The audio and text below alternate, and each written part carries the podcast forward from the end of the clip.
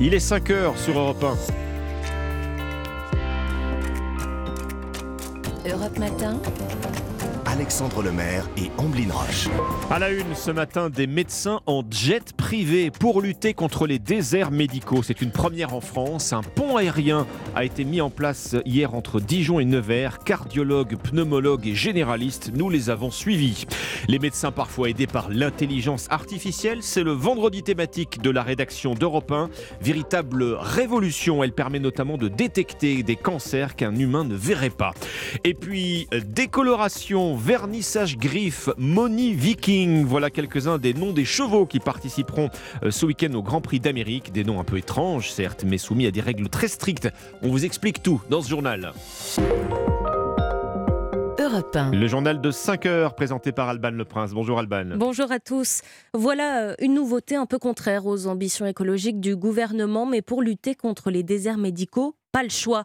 Hier a eu lieu le tout premier pont aérien entre Dijon et Nevers. Coût de l'opération 5500 euros environ pour 35 minutes de vol contre 2h15 en train. 8 médecins volants dijonnais venus aider ceux de Nevers le temps d'une journée. Yasmina Katou les a suivis pour Europe 1. Le docteur Zouak, pneumologue, arpente les couloirs de l'hôpital de Nevers quelques minutes après avoir atterri.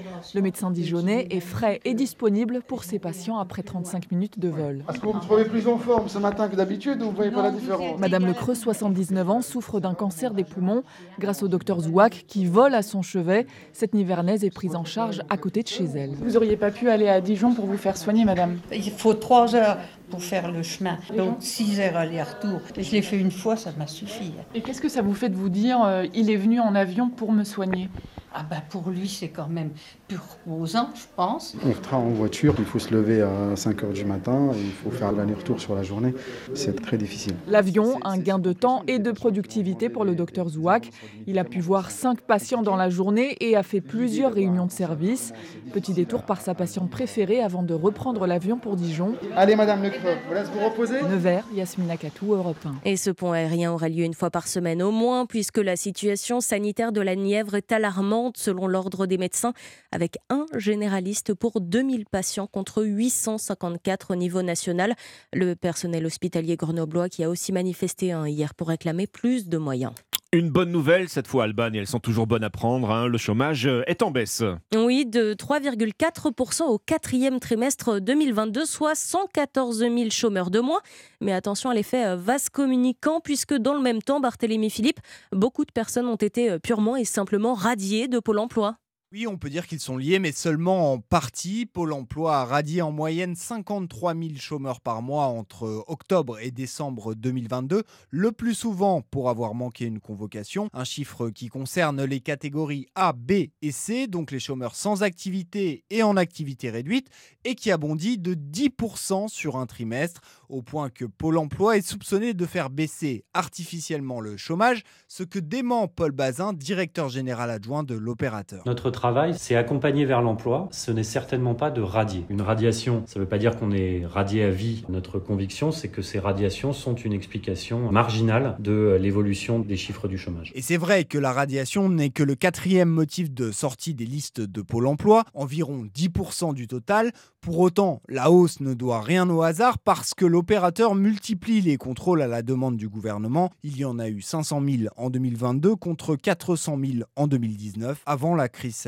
Merci Barthélémy Philippe du service économie d'Europe 1. Il comptait bien donner le ton et préparer le terrain contre la réforme des retraites. Les premières grèves ont repris hier avant la grande mobilisation de mardi prochain. Oui, dans les raffineries, les docks et les centrales électriques qui poursuivent le mouvement aujourd'hui.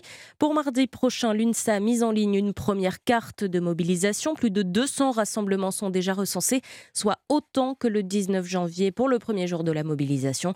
Et côté politique, l'opposition compte bien faire obstruction. Plus de 7200 amendements ont déjà été déposés en vue de l'examen du texte en commission à partir de lundi à l'Assemblée, déposé dans une très large majorité par les députés NUPES. Et voilà de quoi remettre une pièce dans la machine pour ceux qui souhaitent taxer davantage les milliardaires pour financer les retraites. Le numéro 1 mondial du luxe, LVMH, a publié ses chiffres 2022 et ils sont excellent. Le groupe a battu de nouveaux records, près de 80 milliards d'euros de chiffre d'affaires pour un bénéfice net de 14 milliards d'euros.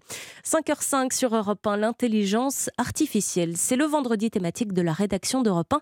Et si le terme peut faire peur, il est aussi synonyme de progrès pour l'avenir. En matière de santé, par exemple, l'intelligence artificielle aide énormément les cabinets de pathologie comme Medipat, notamment dans la recherche des cancers de la prostate, Nina Droff. Oui, l'intelligence artificielle Galen Prostate qui analyse les biopsies des patients. Elles sont d'abord numérisées, puis analysées par le logiciel, explique Jessica Calvo, pathologiste chez Medipat. C'est vraiment une avancée remarquable. C'est un algorithme qui a été paramétré sur de nombreuses images euh, de cancer préalablement annotées euh, par des médecins. Ça met en évidence en fait euh, les, les zones sur lesquelles le médecin doit particulièrement faire attention. C'est une cartographie sous forme de couleurs. Plus c'est rouge et plus c'est suspect d'être du cancer. L'algorithme permet de gagner en temps et en précision dans les diagnostics, mais attention, toujours sous contrôle des professionnels. Le diagnostic final reste toujours sous la responsabilité du pathologiste. C'est comme une collaboration en fait euh, entre euh, le pathologiste euh, et l'algorithme pour encore plus améliorer nos diagnostics au bénéfice du patient. Un outil précieux pour les soignants, d'autant plus que le cancer de la prostate reste le cancer le plus courant chez les hommes. Nina Droff, l'intelligence artificielle, c'est le vendredi thématique de la rédaction d'Europe 1. Qu'est-ce que ça change dans notre vie tous les jours? Réponse avec Christophe Lamar dans votre journal de 5h30. La guerre en Ukraine, à présent, le pays est à nouveau ciblé par des bombardements russes d'ampleur. Bilan 11 morts, et 11 blessés hier au lendemain de l'officialisation par les États-Unis et l'Allemagne de la livraison de chars lourds. Dernier pays en date à avoir annoncé la livraison de ces chars, le Canada. En Espagne, on en sait plus ce matin sur l'attaque à la machette euh, perpétrée dans la ville d'Algeciras mercredi soir. Oui, l'auteur présumé de l'attaque qui a fait un mort et un blessé grave dans deux églises n'était pas surveillé pour radicalisation, fait savoir le gouvernement, tandis que la justice, elle, souligne le caractère djihadiste de cette attaque, indiquant que lors de son arrestation, ce Marocain de 25 ans, visé depuis le mois de juin par une procédure d'expulsion pour situation irrégulière, a crié à plusieurs reprises à l'Akbar. Dans une poignée de minutes sur Europe 1, on va retrouver les pronostics de Thierry Léger comme chaque matin. Mais mmh. d'abord, Alban, un petit tour à l'hippodrome de Vincennes. Hippodrome historique des trotteurs. C'est là que se déroulera dimanche le 102e prix d'Amérique, un peu la Coupe du Monde du trotteur. Hein. Et si vous l'entendez euh, dans les pronostics tous les matins, justement, les chevaux ont parfois des noms euh, originaux, pour ah ne pas dire insolites. Mais savez-vous qu'il existe des règles très strictes. On fait le point avec Marie Jiquel. Alors, je prends ma liste. Si, il y a une jument qui s'appelle décoloration. Des bêtes de concours, au nom détonnant. Attention à ne pas tomber dans le ridicule, surtout si l'éleveur compte revendre son cheval, comme c'est souvent le cas. Thierry Léger, chroniqueur hippique d'Europe 1. On déroule l'alphabet au niveau des, trotteurs. Seules les lettres W, X, Y et Z sont exclues de ce compteur alphabétique, afin d'éviter des noms du style y a pas photo ou euh, y a qu'à mettre, qui sont pourtant deux expressions favorites dans le jargon des turfistes. Cette année, pour accompagner décoloration sur la ligne de départ, les de Hip Hop Fort, Orsi Dream ou Italiano Vero ou le grand favori. Flamme du Goutier qui vient de gagner dimanche dernier le championnat du monde au trot monté et qui huit jours après court euh, le championnat du monde au trot attelé. Flamme du Goutier va-t-il embraser la course? Le nom de ce trotteur français côtoiera peut-être d'autres patronymes de chevaux mythiques comme Ourasi ou Japlou. Marie Jiquel, le prix d'Amérique, c'est dimanche à l'hippodrome de Vincennes et vous pouvez euh, y aller hein, si vous le souhaitez. C'est une super activité familiale, c'est pas trop cher, 10 euros par personne, gratuit pour les moins de 18 ans. Les noms de chevaux, l'imagination au pouvoir. Hein. Ah bah Vous pouvez me donner votre top 5 tout à l'heure. 5h09 sur Europe, un très bon réveil. Et avant de retrouver les pronostics de Thierry Léger, un florilège de noms euh, de, de, de, chevaux qui nous attendent, on débute ce journal des sports avec vous, Dimitri Vernet. Bonjour. Bonjour, bonjour, Alexandre, bonjour à tous. Et évidemment avec du handball, hein, euh, championnat du monde, jour de demi-finale pour notre équipe de France. Et eh oui, l'objectif est clair pour nos Bleus, décrocher un ticket pour la finale. Pour cela, ils devront battre les Suédois ce soir. Hein, une confrontation peu originale. C'est la troisième fois en trois ans que les deux pays s'affrontent en demi-finale d'une grande compétition internationale. Ce qui fait sourire Guillaume Gilles, le sélectionneur tricolore au micro européen de Martin Lange. C'est le clin d'œil de l'histoire. Troisième compétition de suite où on se retrouve face aux Suédois avec des demi-finales qui sont identiques. C'est cocasse, je trouve. On a effectivement de, souvenirs négatifs euh, face aux, Suédois. On est dans un contexte euh, complètement différent, acquis à leur cause. On a, de quoi faire, on a de quoi euh, être être au rendez-vous pour rivaliser et pour, euh, et pour tout faire pour euh, rentrer en finale. Mais attention, hein, car les Suédois partent avec un sacré avantage ce soir, hein, celui de jouer chez eux, à domicile à Stockholm, face à un public prêt à les pousser jusqu'en finale. Alors, une victoire de l'équipe de France serait encore plus belle, comme l'explique le pivot des Bleus, Ludovic Fabrias. Pour nous, en tant que joueurs, euh, jouer ce genre de, de match avec euh, une salle pleine contre toi, euh, si tu es capable de faire un, un, résultat et de remporter ce match-là, ça pourrait être une très grande performance pour l'équipe de France. Alors, nos Bleus décrocheront-ils leur ticket pour la finale afin de viser une septième étoile? Réponse ce soir à 20h30. France-Suède, un match à suivre en fil rouge sur Europe 1, radio officielle du championnat du monde de handball. Tennis maintenant, Dimitri, les questions aussi de demi-finale. Et oui, dans le tableau masculin de l'Open d'Australie, avec la première affiche de ce dernier carré qui vient tout juste de débuter, où le grec quatrième mondial Stefanos Tsitsipas affronte Karen Kachanov. Puis à 9h30, heure française, Djokovic sera opposé à la surprise américaine, Tommy Paul. Dans le tableau euh, féminin, on connaît euh, désormais l'affiche de la finale. Samedi, Elena Rybakina et Arina Sabalenka vont s'affronter pour obtenir le titre de ce grand chelem. Direction les terrains de football maintenant avec euh, le début de la 20e journée de Ligue 1 et ça se passe ce soir. Et oui, avec en ouverture le derby breton où Lorient accueille le Stade Rennais. Un match important pour les deux équipes, hein, notamment pour les Rouges et Noirs 5e qui ne doivent pas lâcher de points ce soir s'ils veulent éviter de se faire distancer dans la course aux places européennes. Le coach des Rennais, Bruno Genesio, en a bien conscience. Ça fait partie des matchs où il est important de rester au contact des équipes qui luttent avec nous. Celui-ci peut être un moyen de creuser un écart avec un adversaire direct, mais c'est une équipe qui fait un qui a fait une magnifique première partie de saison. Donc ça sera euh, un match euh, difficile, c'est un derby en plus, donc ce sont toujours des matchs euh, particuliers. Bruno Genesio, le derby breton Lorient-Rennes, c'est ce soir à 21h dans le stade rempli à bloc. Et si vous n'avez pas votre billet, vous pourrez suivre la rencontre dans Europe 1 Sport ce soir. Enfin, on termine par du rugby, Dimitri, et ce nouveau coup de tonnerre hier à la Fédération française. Et oui, car après sa mise en retrait, Bernard Laporte a proposé un président délégué hein, pour le remplacer. Patrick Buisson, une solution rejetée par les clubs. La fédération se trouve donc dans une impasse et un comité directeur aura lieu ce matin pour tenter de débloquer cette situation. Une réunion en présence de la ministre des Sports, Amélie Oudéa-Castera, qui au micro européen de Jean-François Pérez explique les raisons de sa venue. Pour leur porter euh, mon message et puis aussi pour euh, les écouter et ensuite les laisser délibérer, les laisser prendre leurs responsabilités afin de rétablir le plus rapidement possible une gouvernance qui soit à la fois claire et légitime à la tête de cette fédération. La ministre des Sports, Amélie Oudéa-Castera. Merci Dimitri. C'était le journal des sports de Dimitri Vernet et on passe comme premier aux courses avec Thierry Léger et son pari gagnant. Bonjour Thierry. Bonjour Omblin, il y aura des courses ce soir sur l'hippodrome de Deauville et mon pari gagnant sera le 501 marquant. Facile vainqueur en dernier lieu d'une épreuve similaire, le 7 janvier sur l'hippodrome de Deauville. Sur le même parcours que celui qu'il empruntera ce soir, il doit pouvoir sur sa lancée confirmer son aptitude marquée à cette piste en sable fibré dauvillaise et remporter ainsi sa sixième victoire en seulement 25 tentatives. Alors notez bien pour ce soir à Deauville, réunion 1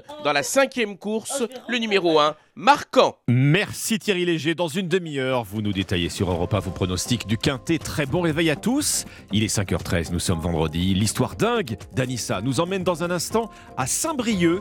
Vous allez découvrir un musée assez étonnant. A tout de suite. Hein. Europe Matin. Alexandre Lemaire et Amblin Roche. Quel plaisir de vous retrouver de si bon matin. Merci de choisir Europe 1. C'est maintenant l'histoire dingue d'Anissa Haddadi. Alors Anissa, le week-end approche. Ça tombe bien puisque vous avez avec vous euh, une idée de sortie très, très insolite. Hein. Bah, je vous emmène au musée. Place à la culture maintenant. Il y en a marre. on, va, on, va, arrêter de rigoler. On va parler culture et on ça, va ça aller... bien.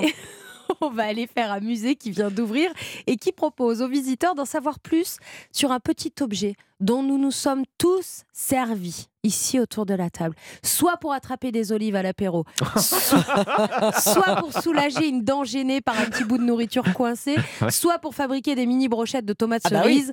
Vous l'avez, ce- Ah bah oui. cet objet Le cure-dent avec, un peu de- Eh avec un peu de mozzarella. Exactement, le petit bâtonnet en bois, plus communément appelé le cure-dent, a donc droit à son musée. Bon, euh, moi, je suis ouvert à tout, hein, Anissa. Surtout pour picoler des. Pour pi- picorer Oh là là, le lapsus Picorer Picorer des olives à l'apéro Je pensais à ça, je pensais à l'apéro en réalité. euh, malgré tout, qu'est-ce qu'on peut. Excusez-moi, mais qu'est-ce qu'on peut montrer dans un musée du cure-dent, franchement? Eh bah, non, mais arrêtez un petit peu ces préjugés. Euh, L'histoire, déjà. Oui, l'histoire, c'est un musée culturel, puisque le cure-dent date de la nuit des temps, Alexandre. De la préhistoire même. Pour être très précise, les plus vieux cure-dents étaient fabriqués avec des brindilles ou des petits os. Vous le saviez ça? Eh bien non. Non. On apprend également qu'au fil des siècles, le cure-dent est devenu un objet utilisé par l'aristocratie. Et que pour se différencier du peuple, les aristocrates utilisaient des cure-dents en or massif ou en ivoire.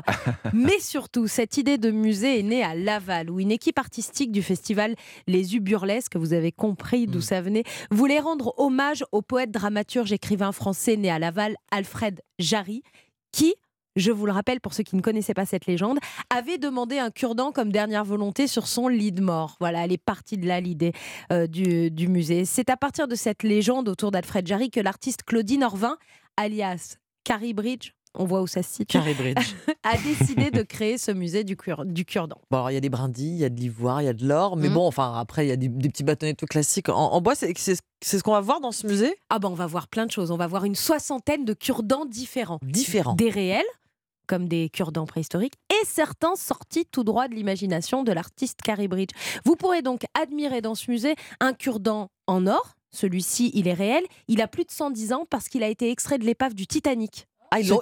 Ils, sont, ils ont réussi à le Euh, retrouver. c'est- une aiguille dans une botte de foin Oui, quand ça même. fait hein. mal un cure-dent en or. Enfin, c'est- pas très pratique. Ça, c'est- Ouais, non, c'est pour les dents, c'est pas terrible. Le cure-dent spécial fruits de mer, vous le connaissiez pas? Eh ben, il est Ah, au non. musée celui-ci. Les cure-dents amérindiens qui étaient accompagnés de petits arcs et euh, avec des petites flèches, mais aussi et surtout des cure-dents imaginés par l'artiste et très loufoques pour rester dans l'esprit d'Alfred Jarry.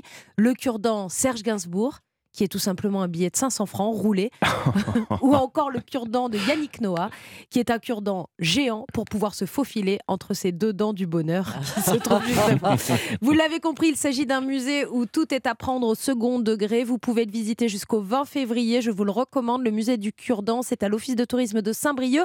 Et cette expo est itinérante. Donc vous pouvez l'accueillir dans votre ville. Allez voir votre maire et dites-lui on veut le musée du cure-dent. Bah, L'avantage, c'est que c'est- pas très lourd à transporter. Non, c'est génial. Et puis en plus, vous allez passer un bon moment avec vos enfants, vous allez rigoler et vous allez apprendre des choses parce qu'on apprend des choses aussi sur le cure. Bon. Ça tient dans une boîte à chaussures.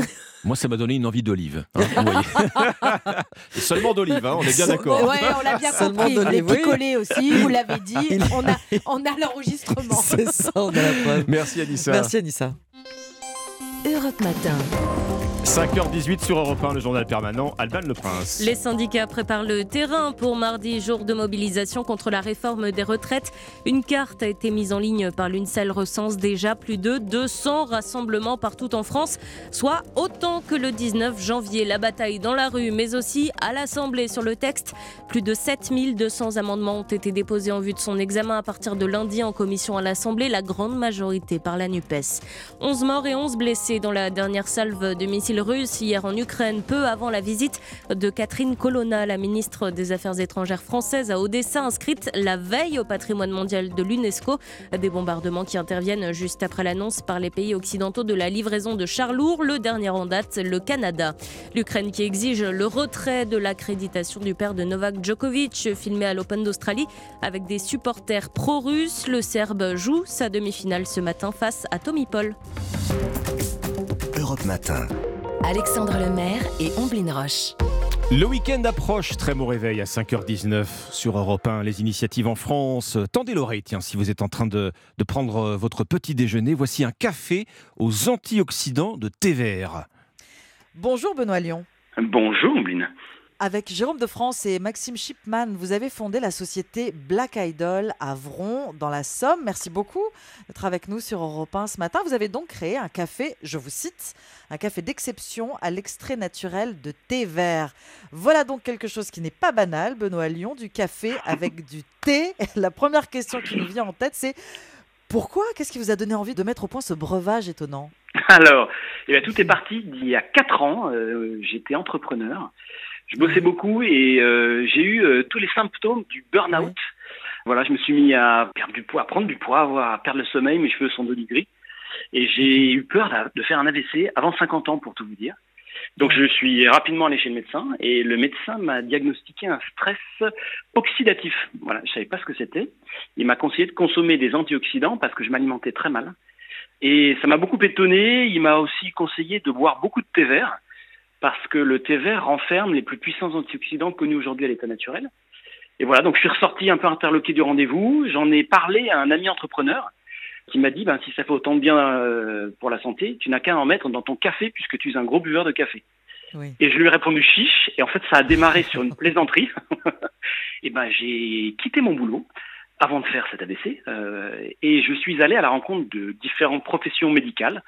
Voilà, j'ai rencontré des pharmaciens, euh, j'ai rencontré des chimistes, euh, j'ai rencontré des praticiens hospitaliers, des phytothérapeutes, pour qu'ils m'expliquent à quoi servaient les antioxydants, puisqu'on m'en avait euh, conseillé d'en boire, et surtout pourquoi les antioxydants de thé vert étaient si fameux.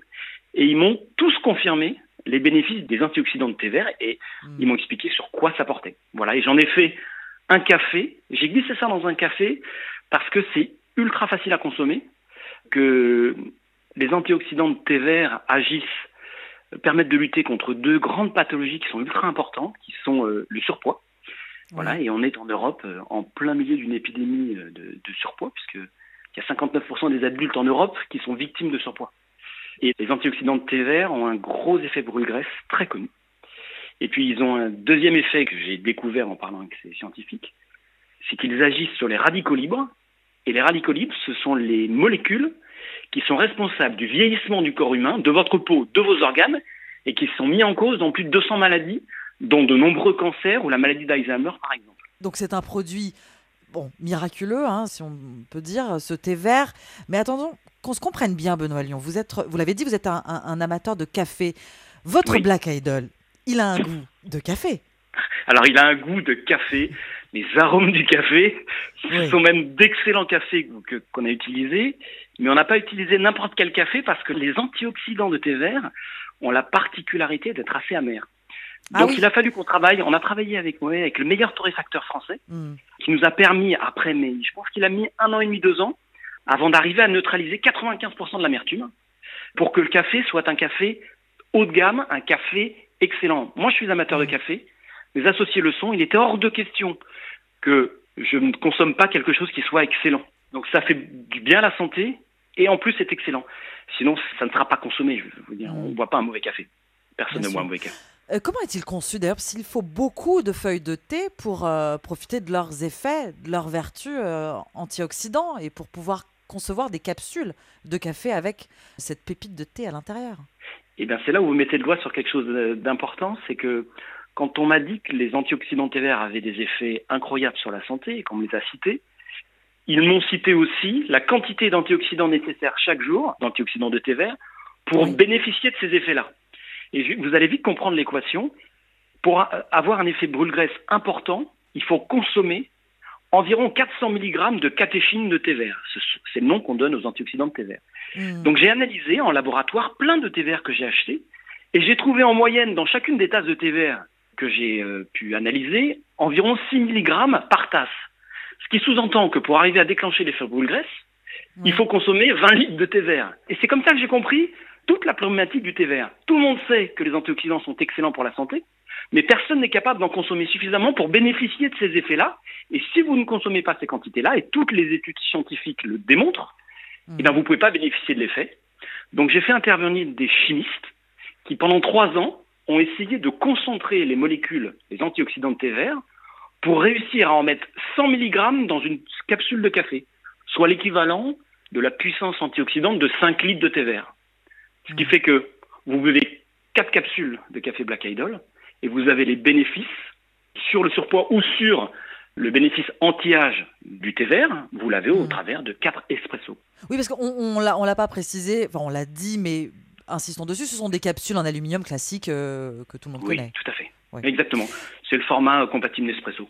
Voilà, D'accord. On le consomme. On le consomme comme un café classique, hein, selon nos habitudes, ni plus ni moins. Enfin, 4 tasses, vous l'avez dit, mais il ne faut pas en consommer 15 litres. non, vous consommez 4 tasses. Il y a suffisamment d'antioxydants dans chacune des capsules pour que vous ayez la dose nécessaire pour que l'effet s'enclenche. Et voilà, sachant qu'on est très cadré euh, juridiquement. hein. Il y a un règlement euh, européen qui nous impose les quantités pour avoir le droit d'affirmer que notre café, qu'on a un café brûle-graisse et un café anti-âge. Sinon, vous ne pouvez pas le dire. Combien coûtent les capsules euh, Black Idol? Alors, ça coûte 8 euros les 10 capsules. On est commercialisé en e-commerce. Voilà, donc on alimente les ventes par la promotion euh, et sur le mois de janvier, on est à 68 centimes la capsule. Merci beaucoup Benoît Lyon. Je rappelle que vous êtes le cofondateur et directeur général de Black Idol, le café, avec une pépite de thé vert, le thé vert connu pour ses pouvoirs antioxydants et ses vertus pour la santé. Merci encore, bonne journée. Merci à vous. Europe Matin. Alexandre Lemaire et Amblin Roche. À la une, adieu veaux et vaches. L'inquiétante disparition du cheptel français, 100 000 bovins de moins chaque année. Principale raison, le non-remplacement des éleveurs qui partent à la retraite. Reportage dans le Beaujolais en début de journal. La retraite, justement, le gouvernement retient son souffle à 4 jours de la mobilisation du 31 janvier. L'exécutif est en passe de perdre la bataille de l'opinion. Les vendredis thématiques de la rédaction d'Europe 1, ombre et lumière sur l'intelligence artificielle dans ce journal zoom sur la révolution ChatGPT, un logiciel capable d'échanger et de rédiger des textes à votre place. Et puis Bernard Laporte, de plus en plus poussé vers la sortie, réunion du comité directeur de la Fédération française de rugby ce matin. Le journal de 5h30, Christophe Lamar. Bonjour Christophe. Bonjour Alexandre, bonjour à tous. On s'était habitué à voir disparaître les étables dans nos villages. On va peut-être devoir s'habituer à la disparition des vaches laitières, ces bêtes à cornes que l'on se plaît à photographier. Le cheptel français a perdu près d'un demi-million de têtes en moins de 10 ans. Oui, 500 000. Coût de production élevé, faible rentabilité. Les raisons sont multiples. Il faut y ajouter les départs en retraite. Les éleveurs ne trouvent pas de repreneurs. Exemple dans le Beaujolais, reportage Jean-Luc Boujon. Didier a 60 ans. Dans quelques mois, cet éleveur de vaches charolaises fera valoir son droit à la retraite. Problème, il n'a trouvé aucun repreneur pour sa ferme, ses 100 hectares de terre et son troupeau de 55 vaches allaitantes. Il avait bien une piste, mais elle s'est envolée. J'avais un petit jeune qui sortait des écoles, qui était un peu intéressé et il a préféré ne pas s'engager. Il préfère garder euh, un statut de salariat parce qu'il a peur que ça le, plombe vraiment pour euh, débuter sa vie. Pas intéressée non plus, la fille de Didier a choisi, elle, de se lancer dans une petite culture de céréales.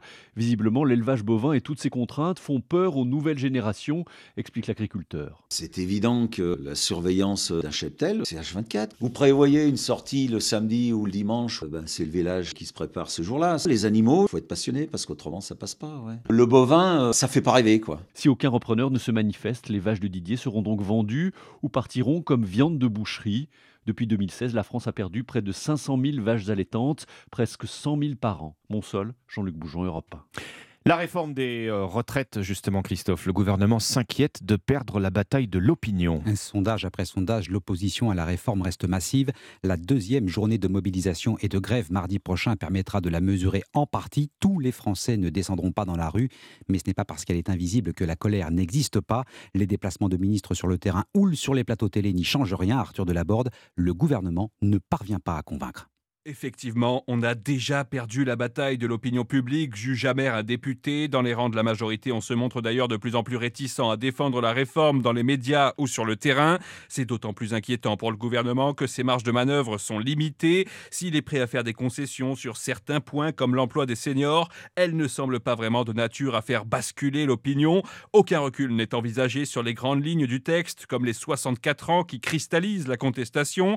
En parallèle, sur le plan politique, le soutien indispensable des LR est de plus en plus précaire. Pour l'instant, une quinzaine de députés les républicains, soit environ un quart du groupe, refusent de voter le texte. Autrement dit, si le scrutin devait avoir lieu aujourd'hui, la réforme serait bloquée par l'Assemblée. Si le gouvernement ne réussit pas à convaincre lors du débat parlementaire, il ne lui restera alors que la solution du passage en force, ce qui risquerait d'attiser la colère. Arthur Delaborde du service politique. Le texte de cette réforme arrivera lundi devant la commission des affaires sociales de l'Assemblée. Il s'est enrichi de 7000 amendements, ce qui fait dire à certains députés qu'il sera très difficile de l'examiner dans sa globalité avant son arrivée dans l'hémicycle le 6 février. La gauche et les syndicats ensemble hier soir à Paris pour maintenir la pression sur le gouvernement. Une marche au flambeau a réuni plusieurs centaines de personnes. Aucun incident à signaler. Les syndicats qui ont déjà les yeux rivés sur mardi prochain, 31 janvier. Et plus de 200 lieux de rassemblement répertoriés selon l'UNSA soit autant que lors de la journée du 19 janvier. Mobilisation et appel à la grève dans les écoles, les transports et les services dans les ports et les docks. La grève jusque-là limitée à une journée pourrait devenir reconductible à partir du 6 février, affirme la CGT. Ouverture à Marseille du congrès du Parti socialiste dans un climat délétère. La, la réélection au poste de premier secrétaire d'Olivier Faure est toujours contestée par les partisans de Nicolas Mayer-Rossignol. Aux États-Unis, l'appel au calme de Joe Biden alors que la colère monte autour d'une bavure policière présumée. Cinq policiers noirs ont été inculpés de meurtre après une violente arrestation qui a provoqué la mort d'un conducteur afro-américain de 29 ans. Il est 5h35 euh, sur Europe 1, les vendredis euh, thématiques de la rédaction d'Europe 1. L'intelligence artificielle, ombre et lumière. Chat GPT, tiens, vous avez peut-être euh, déjà entendu parler de ce logiciel. Il se propose de tout faire, ou presque, à votre place. Ah, y compris rédiger du texte, résiliation d'assurance, courrier administratif, voire lettre d'amour. Une machine qui vous accompagne en permanence et exécute pratiquement tous vos moindres désirs. ChatGPT, compagnon numérique des gens qui s'ennuient, diront les uns. Le progrès, diront les autres. En attendant, Geoffrey Branger l'a testé. C'est édifiant. Reportage. Il est 11h du matin, je me connecte. Je viens de changer de voiture. Première demande, écris-moi une lettre pour résilier mon assurance auto. Le texte est en train d'apparaître sous mes yeux. Trois minutes plus tard, c'est bon. Madame, monsieur, je vous écris pour vous informer de ma décision de résilier mon assurance auto auprès de votre compagnie d'assurance, mon contrat actuel, etc. etc. C'est très crédible, j'aurai quelques éléments à remplir, notamment mes informations personnelles, mais j'ai le corps du courrier. C'est bientôt l'heure du repas, alors je dis au chat GPT de me faire des propositions avec ce que j'ai dans ma cuisine. Du poulet, du saumon, des œufs, du chorizo, des pommes de terre, des pâtes, du pesto, des poireaux ou encore des lentilles. Ça fonctionne, j'ai une liste de 5 plats, je choisis de faire une fondue de poireaux avec du saumon. Bonne idée, je n'y aurais pas pensé. Pendant la cuisson, j'en profite ce soir, je regarde le match de l'équipe de France de handball avec des amis, alors je veux des anecdotes sympas pour avoir quelque chose à raconter. Résultat, j'ai appris que sur les 12 titres internationaux de l'équipe de France, le capitaine Nicolas Karabatic était présent sur 10 d'entre eux. Espérons qu'il en remporte un de plus dimanche. Un reportage Geoffrey Branger. Il y a quand même un côté ultra moderne de solitude pour reprendre une formule chère à Alain Souchon. Eh oui, c'est vrai. Les vendredis thématiques euh, de la rédaction euh, d'Europe 1, l'intelligence artificielle, ombre et lumière, des reportages et des interviews à suivre euh, tout au long de la journée sur Europe 1. Que se passe-t-il à la Fédération française de rugby, Christophe? Bernard Laporte est désormais tout près de la sortie. Alors on résume. Bernard Laporte, condamné pour corruption, n'est plus le président exécutif. Pour le remplacer, il a poussé la candidature de Patrick Buisson, l'un de ses fidèles, refus des clubs et retour à la case départ, Axel May. Mais les choses pourraient changer à l'issue de la réunion du comité exécutif prévue ce matin. Oui, les murs risquent une nouvelle fois de trembler au siège de la Fédération française à Marcoussis. Bernard Laporte espérait que le comité directeur programmé ce matin entérinerait le choix de Patrick Buisson comme président délégué. Mais hier, après trois jours de consultation, les clubs ont dit non à la désignation de celui qui est actuellement en charge du rugby amateur à la fédération. Attendu ce matin à Marcoussis, la ministre des Sports devrait demander au comité directeur de prendre ses responsabilités. Deux options principales sont désormais sur la table. Premièrement, soumettre au vote des clubs une autre candidature pour occuper ce poste de président délégué. Seconde option, que la porte démissionne et que des élections soient organisées, ce que réclame l'opposition. Mais dans l'entourage du président de la fédération, on met en avant qu'un changement de gouvernance à quelques mois de la Coupe du Monde risquerait de déstabiliser l'équipe de France. Axel May du service des sports d'Europe 1. L'événement sportif du jour, c'est France-Suède, bien sûr, demi-finale du championnat du monde de handball à Stockholm. Match à 21h à suivre en direct dans l'émission Europe 1 Sport. Europe 1 radio officielle du championnat du monde de handball. Merci Christophe Lamar. Bienvenue si vous nous rejoignez à 5h38 sur Europe 1. Voici les pronostics du Quintet. Bonjour Thierry Léger. Bonjour Alexandre. Avant les fastes du Prix d'Amérique, programmé dimanche prochain à Vincennes, nous irons galoper ce soir à Deauville avec un Quintet qui va se courir sur la distance de 1500 mètres, un handicap qui réunira 16 pur sang et il est impératif de faire confiance à Uzel, le numéro 13, le spécialiste de cette piste en sable fibré où il s'entraîne d'ailleurs chaque matin et il devrait une nouvelle fois justifier la confiance sans réserve de son entraîneur Stéphane Cyrulis en remportant ce quintet. On lui opposera les numéros 4 Chicho Boy, 10 Puerto Madero, 15 Agapimia et 3 Mon ami l'Écossais, classés dans cet ordre aux premières, troisième, cinquième et sixième places, assez près les uns des autres d'un quintet similaire, disputé le 26 décembre à Deauville sur le tracé qui nous intéresse, mais aussi Brouillard le numéro 6, malheureux ce jour-là dans ce quintet référence où il n'a jamais pu s'exprimer alors qu'il avait visiblement les ressources nécessaires pour conclure à coup sûr dans les cinq premiers. Enfin les numéros 12 Docteur Rond et deux Shining Ocean compléteront ma sélection. Mon pronostic 13, 4, 10, 15, 3, 6, 12 et 2. Merci beaucoup Thierry Léger. Vos pronostics sont à retrouver dès maintenant sur europe1.fr. Cet adversaire, c'est le monde de la finance. Colonna n'était pas armé, il n'a pas opposé de résistance. C'est bien elle qui a écrit Omar m'a tué. Voici les Rolling Stones. Comme chaque matin, on regarde dans le rétro et on sort les archives d'Europe 1. Il y a 50 ans, jour pour jour, les accords mettant fin à la guerre du Vietnam sont signés. Bonjour Alain Medjahed. Bonjour Alexandre, bonjour Ombline, bonjour à tous.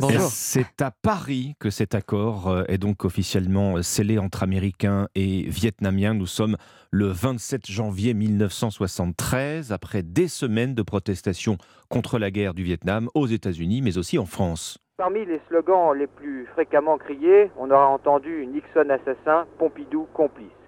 Des centaines de manifestants en plein cœur de Paris pour dire non à la guerre du Vietnam. Au même moment, une marée humaine défile devant le Capitole à Washington. Le 23 janvier 1973, le président Richard Nixon annonce la fin de la guerre, la correspondance d'Europe 1 depuis la capitale américaine. Après tant de retard, de faux espoirs, d'attentes déçues, cette fois, ce n'était plus la paix à portée de la main, c'était la paix dans la main, ou presque, samedi prochain. Un samedi 27 janvier 1973, donc qui marque un tournant historique. Ce jour-là, les délégations américaines et vietnamiennes actent un cessez-le-feu des accords de Paris pour faire taire les armes, fruit de cinq années d'âpres négociations. Monsieur Rogers et Monsieur Trin sont les premiers à signer. Tout de suite, dès qu'ils se sont assis, on a ouvert le texte des accords et le marathon des signatures a commencé. Des signatures, certes, mais au Vietnam, on ne dépose pas les armes pour autant, euh, comme l'affirme l'équipe d'Europe 1 sur place. J'étais à 200 mètres des positions Vietcong. Je n'ai pas entendu de coup de feu à ce moment-là. Mais par contre, à 8h03, j'ai vu exploser les premières bombes, je les ai entendues et je me suis foutu dans le fossé. Alors à l'époque, ces combats entre le sud et le nord du Vietnam et l'âme témoignent d'un demi-échec hein, pour les accords euh, de Paris. Et oui, il faudra attendre la chute de Saïgon deux ans plus tard pour parler des derniers coups de feu et d'un pays réunifié. Ce sont les Vietcong qui arrivent pour recevoir la reddition du général Min. Les soldats courent pour leur ouvrir les portes du palais. Ils défoncent la grille du palais. Ils saluent la population. Incroyable, monsieur, qu'est-ce que vous en pensez? Eh, eh bien, moi je pense qu'en vous. C'est fini la guerre alors C'est fini. Et oui, un soulagement après une guerre sanglante, plus d'un million et demi de morts, 3 millions de blessés et 13 millions de réfugiés. Merci beaucoup Elam Medjahed et à lundi pour un nouveau jour où sur Europe 1. Il est 5h42, très bon réveil. À suivre dans un instant sur Europe 1. Ma biche, ma biche, où êtes-vous, ma biche Louis de Funès, il y a 40 ans déjà, nous voilà euh, 40 ans jour pour jour effectivement après la disparition de ce géant de la comédie, vous connaissez tous au moins un de ses films. Alors est-ce que Louis de Funès fait encore rire aujourd'hui? Avec nous dans un instant Frédéric Pouillet, il vient de réunir justement ses plus belles perles dans un livre. Europe Matin, Alexandre Lemaire et Omblin Roche. Très bon début de matinée avec Europe 1, il est 5h44, c'est un géant du comique que personne n'a oublié, qui ne s'est jamais euh, démodé. On célèbre ce vendredi les 40 ans de la disparition de Louis de Funès. Ses films continuent d'occuper les grilles des chaînes de télé 40 ans après. Louis de Funès fait-il encore rire? Votre invité Alexandre, c'est Frédéric Pouillet, co-auteur d'un livre qui vient de paraître, Les perles de Louis de Funès. Bonjour Frédéric Pouillet. Bonjour Alexandre Lemaire. Les films avec Louis de Funès, on le voit, hein, sont toujours multidiffusés aujourd'hui à la télé. Alors c'est pas de la paresse, parce qu'à chaque fois ils font plein d'audience. 40 ans après la mort de Louis de Funès, ça veut dire que le comique de Funès fonctionne toujours. hein. Oui, c'est ce qui est impressionnant en fait dans les audiences, c'est que ça marche, mais comme Tintin, de 7 à 77 ans, même plus quoi. Même maintenant, ça peut en- encore rire les enfants, ceux qui ont vu, comme moi, qui quadra des films une dizaine de fois, toutes les générations confondues en fait, ça n'a pas pris une ride. Vous citez alors une, une- une citation qui est vraiment euh, représentative hein, en, en intro de votre livre, Danny Boone, qui dit Faire rire les enfants, c'est vraiment ce qu'il y a de plus dur. Et De Funès, justement, il avait cette magie-là, de faire rire les enfants. Oui, même si ces personnages étaient euh, toujours un peu antipathiques, méchants, mais il n'y a aucune vulgarité. En fait, son humour, c'est celui de ses idoles. C'est Chaplin, c'est Buster Keaton. C'est vraiment du comique clownesque, visuel et euh, travaillé, mais euh, au cordeau, à la seconde près, à la minute près. C'était un grand, grand travailleur et un vrai obsessionnel. hein. Alors effectivement, on a cette impression de, facilité, de fluidité, mais effectivement, Louis de Funès, il y a dans son jeu une, vraie science du rythme. Hein. J'ai envie de dire, à une seconde près, ça tape à côté, quoi. Oui, un, sens du rythme, d'autant plus que son premier métier, et pendant près de 20 ans, c'était pianiste, et pianiste de bar. Son, métier avant de devenir comédien, c'était euh, dans les bas-fonds de, Pigalle et être payé une misère pour jouer euh, de 5 heures du soir à 5 heures du matin sans s'arrêter et être pianiste de bar, celui qui joue mais qu'on regarde à peine, qu'on qu calcule pas, presque qui faisait la musique d'ambiance. Et du coup, c'est un musicien à la base. Donc, c'est un métronome. Et Michel Galabru, hein, que vous citez et qui l'a bien connu, euh, disait de lui on le traitait de ringard, on trouvait son comique trop simple, mais c'est cette simplicité dans le comique, justement, qui est le plus dur à trouver. Oui, et surtout, c'est de la fausse simplicité, parce que c'est un, un, travail incroyable. Extrêmement étudié, oui. Il était euh, presque co-réalisateur euh, de ses films. Sur le plateau, les gags, c'était lui. À part avec Gérard Houry, qui était son réalisateur préféré, en qui il faisait une pleine, pleine confiance, les autres réalisateurs, c'était de la co-réalisation. C'était vraiment un travail, lui, à la fois sur le scénario, mais sur les gags, sur le visuel. C'est un travail énorme, c'est un travail acharné, qu'elle est même jusqu'à le montage, assister au montage, et même l'étalonnage de ces films, pour être sûr que du début à la fin, avoir le contrôle total sur le grain de l'image, sur le rythme, sur le montage, sur tout, un obsessionnel. Alors vous évoquiez, et, c'est tout le sel du comique de Funès, hein, ces mimiques et ces grimaces euh, inimitables, hein, et quand on lui demandait d'où venaient justement ces tics, ces, ces mimiques, ces gesticulations, bah, il répondait, c'est maman, sa mère a vraiment été une grande source d'inspiration pour lui.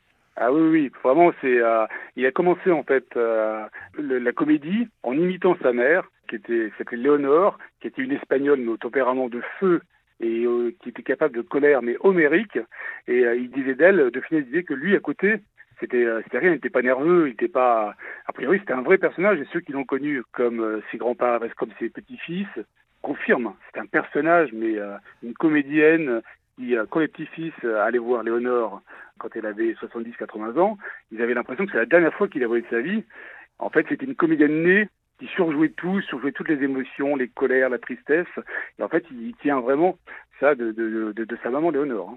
Alors les, les, les euh, qu'on voit aussi euh, jouer dans, dans, dans, ces films, hein, euh, incarnés par De Funès, la puissance comique de Louis de Funès, et c'est aussi tout dans les, dans les silences, hein, les, les, scènes muettes, les scènes de mime. Hein. je pense à, à, La Grande Vadrouille 1966 avec Bourville, la scène de la douche, Frédéric Pouillet. Oui, oui, la scène de la, douche. la scène de la douche, c'est dans le Cornio. où il se, se, douche à côté d'un bodybuilder. Et en fait, c'est une scène qui a été rajoutée pendant le tournage. Ah, c'est dans le cornio, oui, Parce que De Funès trouvait qu'il n'y avait pas assez de place pour lui par rapport aux scènes comiques de Bourville.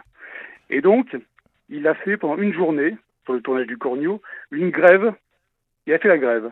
C'est-à-dire que pendant une journée, il a joué son texte normalement, sans en faire trop, sans en rajouter, en étant juste plat.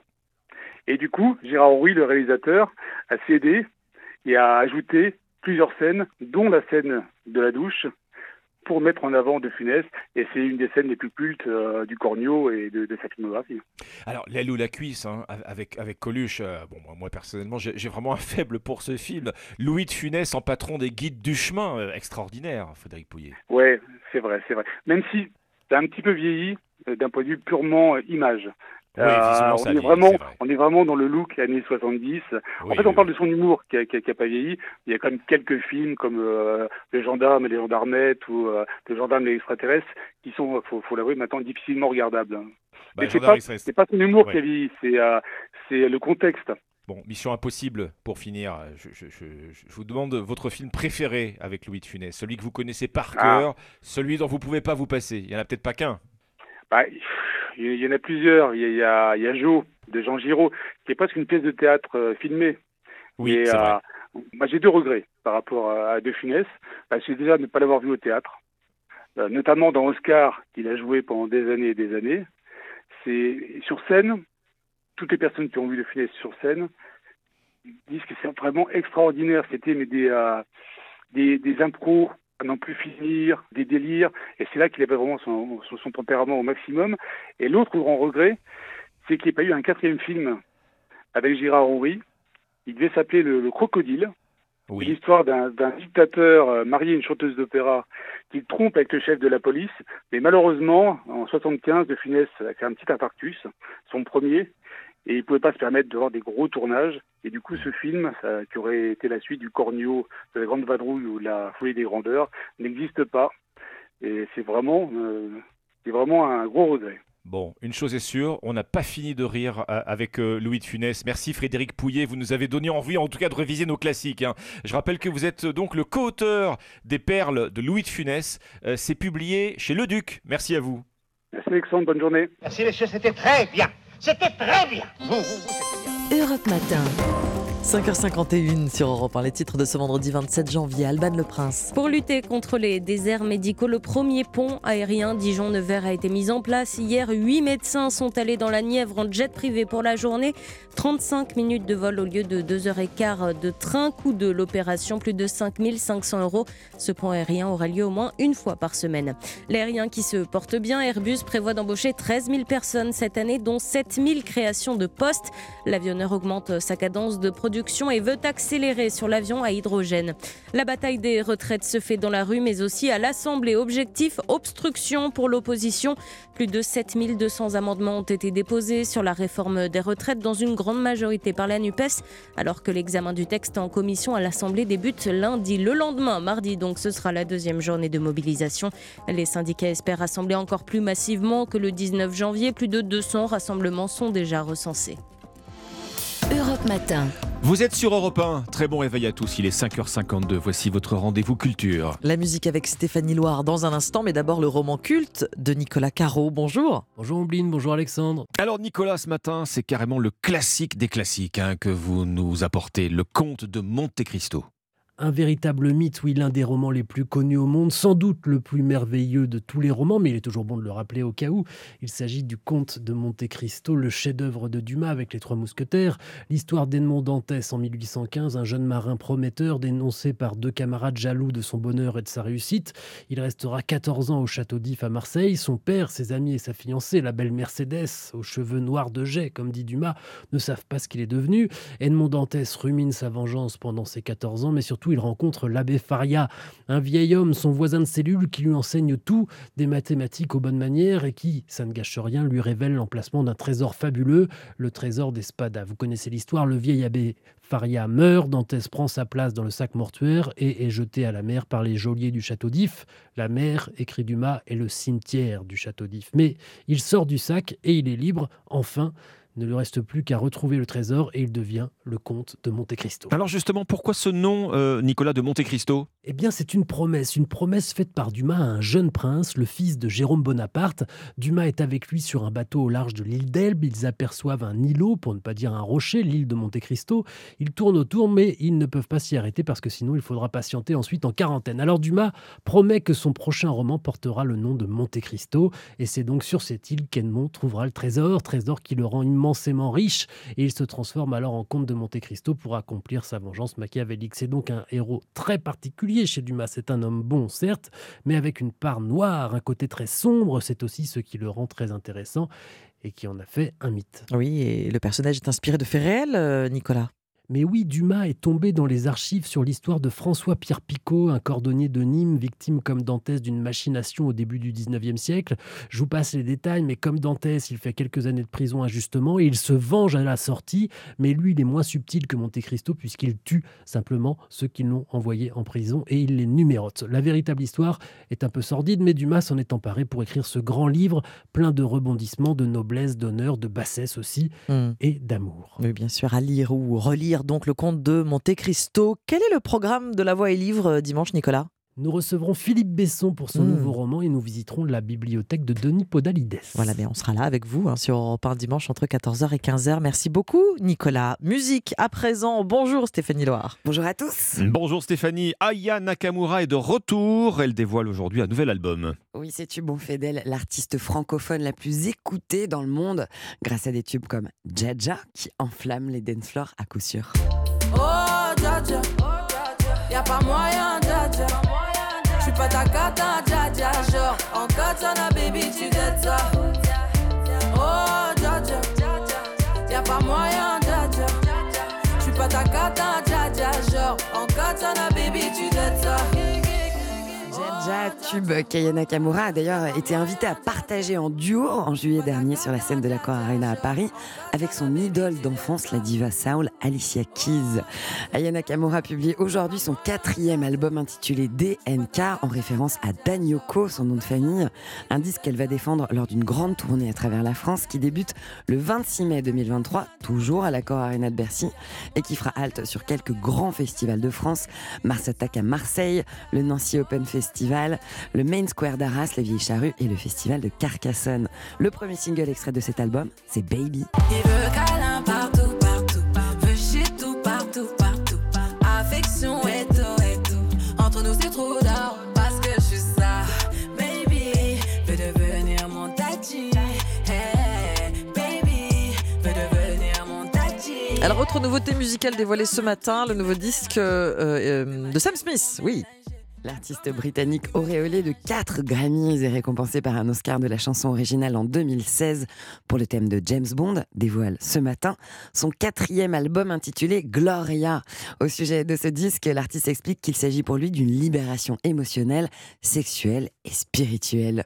On y retrouve 13 pistes dont un duo avec Ed Sheeran et l'énorme tube Unholy avec la star transgenre allemande Kim Petras.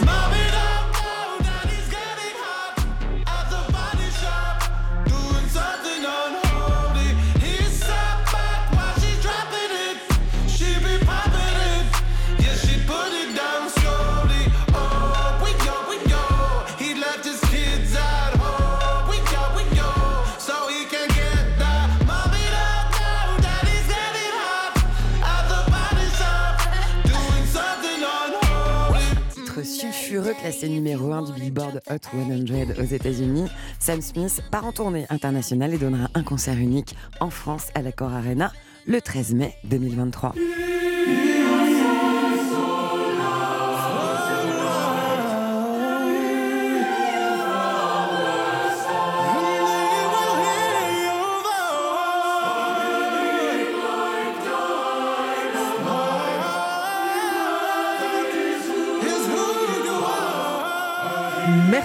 Stéphanie. Sam Smith, et c'est la musique de Gloria, extrait de l'album Gloria qui sort aujourd'hui. Stéphanie, on vous retrouve euh, demain et dimanche sur Europe 1 dans votre émission musique entre 16h et 17h. Bonjour à tous, bienvenue à ceux euh, qui nous rejoignent à peine sur Europe 1. Installez-vous à suivre la météo, le journal et à 6h40, votre interview écho Alexandre. Oui, avec la dernière photo en date du patrimoine des Français. L'INSEE vient de publier ces chiffres. Il révèle des inégalités toujours très marquées, qu'on parle d'immobilier, d'épargne ou de placement financier. On va regarder justement ces chiffres euh, en détail à 6h40 tout à l'heure sur Europe 1 avec euh, Jérôme Dédéian, président de Mon Partenaire Patrimoine. Avant cela, le pressing et les trois articles qu'on a retenus pour vous ce matin. Et votre partition, Ombline Au début, les gens avaient l'impression de regarder des bêtes de foire. On était différents entre intensité punk et message politique pour les inciter à voir au-delà de leurs fenêtres. Ça, ce sont les mots de Peter Garrett, le chanteur de Midnight Oil.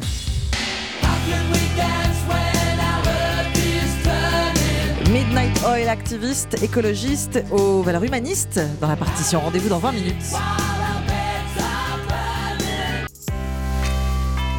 Il est 6h sur Europe Europe Matin. Alexandre Lemaire et Amblin Roche.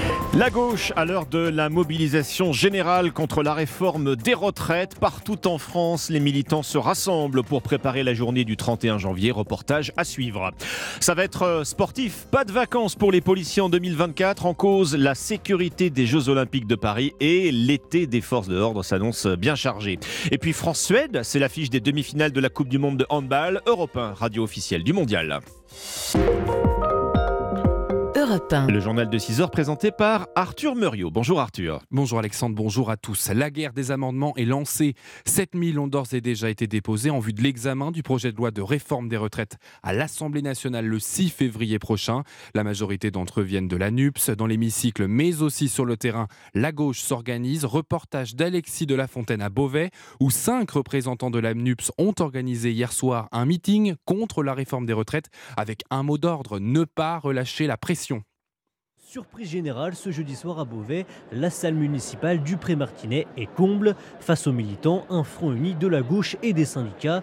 De quoi donner espoir au député écologiste Benjamin Lucas. Parce que cette unité-là, elle nous permettra de faire plier le gouvernement. L'objectif est clair, amener le plus de gens dans la rue, même si certains avouent qu'il sera impossible d'égaler la démonstration de force du 19. Mais pour l'insoumis Antoine Léaumont, pas question de baisser les bras. On essaye d'apporter nos, nos petites pierres de- dans ce grand édifice. Et c'est vrai que ces meetings, bah, ça peut donner du peps, un peu de courage et euh, provoquer une augmentation de la mobilisation sociale. Mais attention à ne pas s'emballer, prévient le socialiste Philippe Brun. Je crois qu'il y a une erreur que nous devons pas commettre, c'est celle de vouloir préempter ou aller devant les syndicats. Et moi, je suis membre d'un parti politique, mais je sais que les partis politiques, ce ne sont pas ceux qui sont le plus populaires aujourd'hui dans le pays. Chacun à sa place donc, car mardi, la moindre erreur pourrait coûter très cher.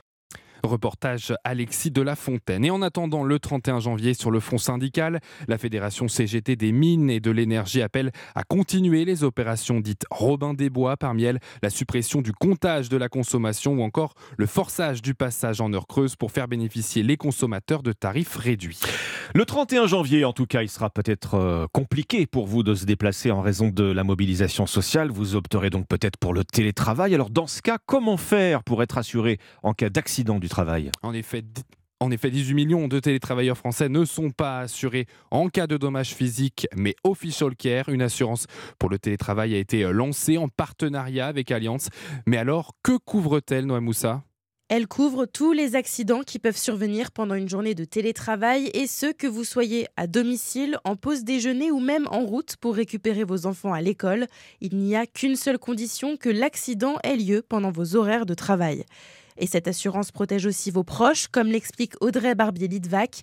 Elle est la cofondatrice de Official Care. Il fallait que les employeurs ils soient au plus proche de la réalité du télétravail. La réalité, c'est euh, les parents célibataires euh, qui vont pas payer une nounou euh, parce qu'ils sont au domicile et que ça leur coûte de l'argent. Donc il fallait prendre vraiment la nouvelle acception du travail et donc du télétravail pour assurer la responsabilité bah, sociale et économique de l'entreprise. Comment on protège nos collaborateurs qui sont en télétravail de façon équivalente à ceux qui sont au bureau. À noter que vous ne pourrez bénéficier de cette garantie que si votre entreprise devient cliente d'Official Care. Son prix, totalement à la charge de votre employeur, est fixé à 2,50 euros par mois et par salarié. Noah Moussa. Europe 1 6h04 avec ce bras de fer au château de Versailles. Catherine Pégard va-t-elle rester encore à la tête de cet établissement public? Son mandat s'est arrêté en mars 2021. Depuis, elle assure l'intérim malgré plusieurs candidatures pour la remplacer. Âgée de 68 ans, celle qui a dépassé la limite d'âge pour rester en fonction semble être maintenue à ce poste grâce à la volonté du président de la République Emmanuel Macron. Mais dernièrement, deux tentatives de l'exécutif ont échoué pour permettre à l'ancienne journaliste de rester à la tête de Versailles. L'une retoquée par le Conseil d'État, l'autre par le refus des sénateurs de signer un amendement allant dans ce sens. Mais alors, une question se pose, pourquoi tant d'obstination, Jacques Serret? Eh bien, pour Emmanuel Macron, l'intérêt n'est pas tant le château de Versailles. Non, à en croire l'entourage du chef de l'État, c'est davantage la lanterne qui est dans ce dossier au centre des préoccupations présidentielles. La lanterne, pavillon de chasse, résidence du couple Macron les week-ends ou durant les vacances, se situe au fond du parc de Versailles. Et Catherine Pégard répond aux attentes du locataire de l'Élysée. Discrétion, gestion des paparazzi en embuscade. La maîtresse des lieux avait déjà donné satisfaction à Nicolas Sarkozy, puis François Hollande. Et si d'éminentes personnalités ont bien postulé, tels que Camille Pascal, ancien conseiller de Jean Castex, ou encore Jean Dossonville, ancien directeur du domaine de Chambord, et Hervé Lemoine, directeur du mobilier national. Hors de question à ce stade pour le président de se séparer de cette voisine arrangeante, d'où tous ces stratagèmes, projets de décret, amendements au Sénat mis en place pour tenter de prolonger, quoi qu'il en coûte, ce mandat qui a outrepassé son délai d'expiration. Le fait du prince, dénonce certains, ou plutôt du roi.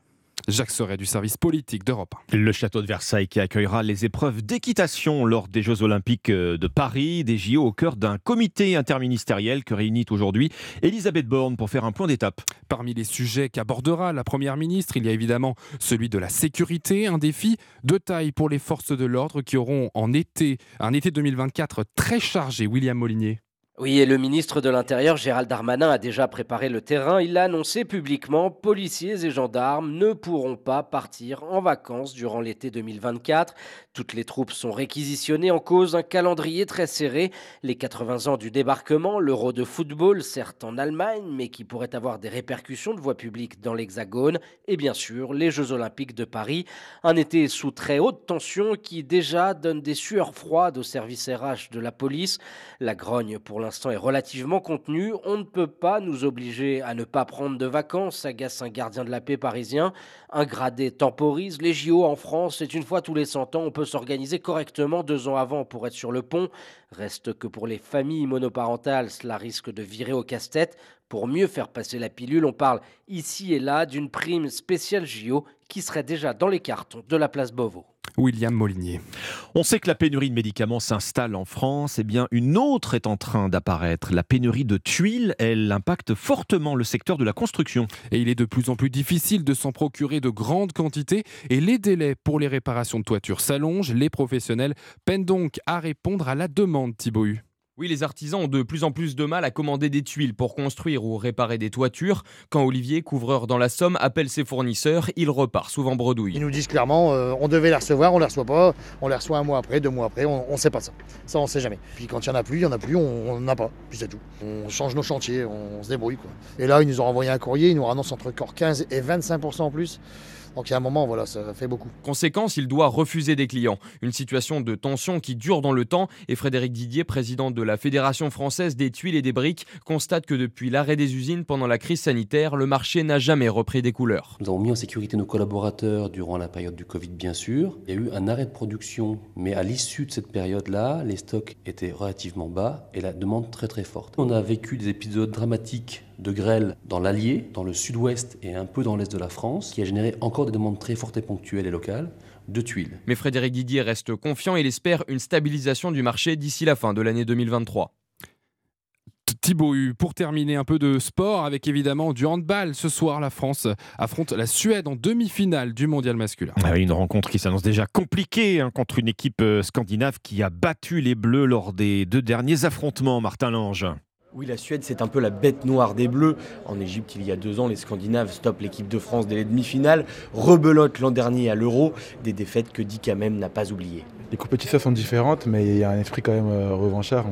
On, s'est fait sortir deux fois contre la même équipe. Là, on a l'opportunité de, faire quelque chose de grand. On va jouer chez eux. C'est eux qui auront la pression. Si on peut euh, casser euh, leur rythme et, faire un résultat ici, ce serait quelque chose d'énorme. Mais la tâche s'annonce ardue dans une Télé 2 Arena de Stockholm complètement acquise aux Suédois.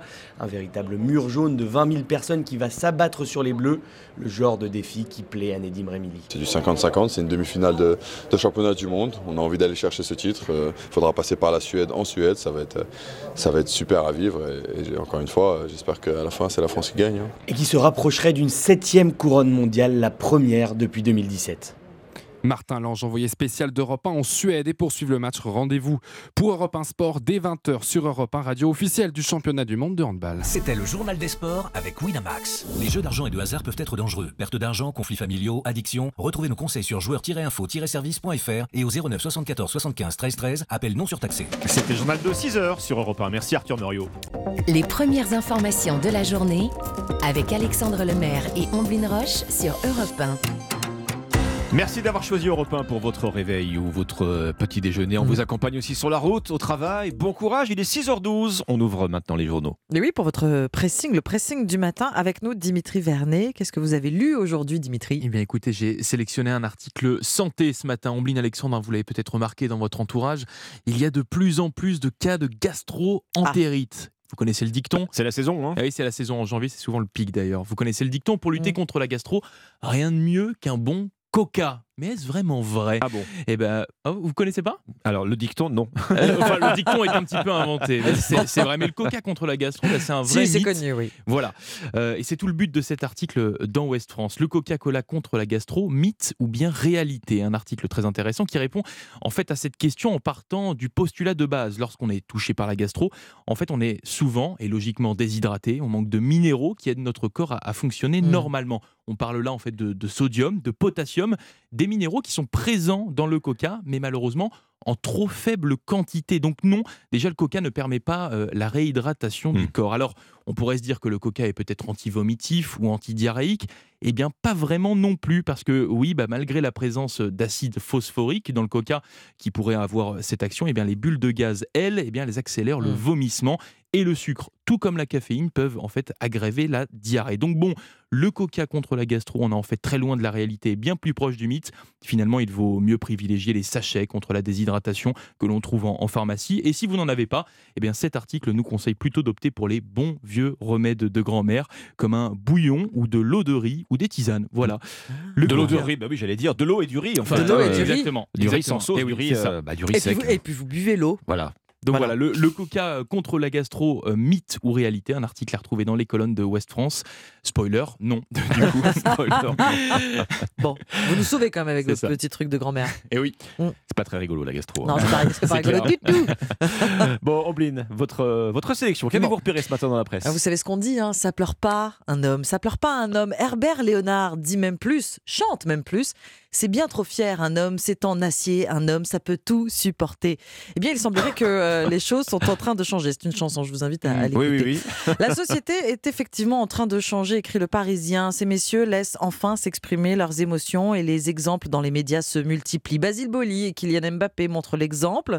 Vous avez peut-être euh, été touché par les sanglots de l'humoriste Jeff Panaclock face à Frédéric Lopez quand il a évoqué sa rupture. Le ministre de l'Éducation nationale, Papendiaï, ne retient pas ses larmes au Sénat au moment de parler du suicide de Lucas, cet adolescent C'est vrai. victime de harcèlement homophobe au, au collège. Et puis, qui n'a pas partagé la peine de l'ancien président américain Barack Obama lors de prises de parole après des tueries de masse ou quand il quitte la Maison Blanche. Son image, écrit le quotidien, n'en a jamais pâti. Bien au contraire, un philosophe explique que ces larmes nous touchent car elles sont sincères et que rien n'est calculé. Un psychologue surenchérit, partager ses pleurs, c'est d'abord partager une émotion. Pleurer ne veut pas dire être faible. La vulnérabilité n'est plus un vilain défaut, c'est une nouvelle liberté pour les hommes qui n'est plus exclusivement réservée aux femmes, la liberté de laisser s'exprimer sa sensibilité, y être autorisé. Vous avez le droit, messieurs, bien de sûr pleurer. droit. Mais oui. Attention quand même, laisser aller son chagrin une fois à la télé,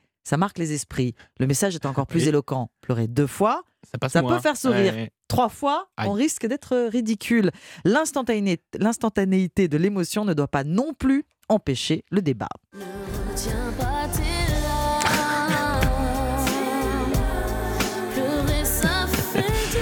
Ce serait, euh, ce serait à en croire cet article un phénomène nouveau, en tout cas récent. Que les hommes pleurent en public. Se permettent de. Oui. Enfin, s'autorisent. hein, euh, à, pleurer en public, à laisser euh, exprimer leurs émotions. Ce n'est plus si grave finalement. Un article effectivement du Et une Parisien, fois. très Une instructif. fois, pas plusieurs Une- fois. Une fois. Oh, Dans les médias, on parle de, Oui. de personnes politiques. Après, vous, si vous avez envie de vous épancher, n'hésitez pas. Pas de souci, je retiens le Voilà. conseil.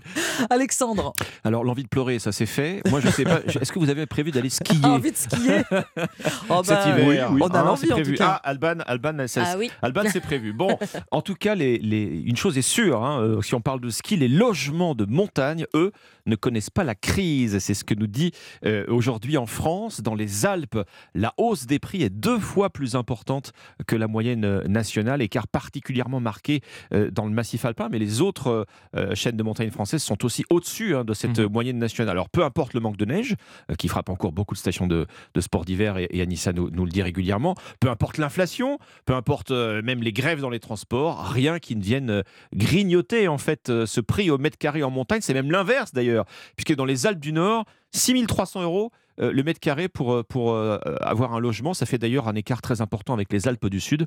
3300 euros Ah oui. seulement Ah, euh, le mètre carré. Oui, il y a, il y a- il y a- si ça va du simple au double. en fait. incroyable. Ouais. Les prix de l'immobilier sont tirés vers le haut également dans les Pyrénées, dans le Jura, dans les Vosges.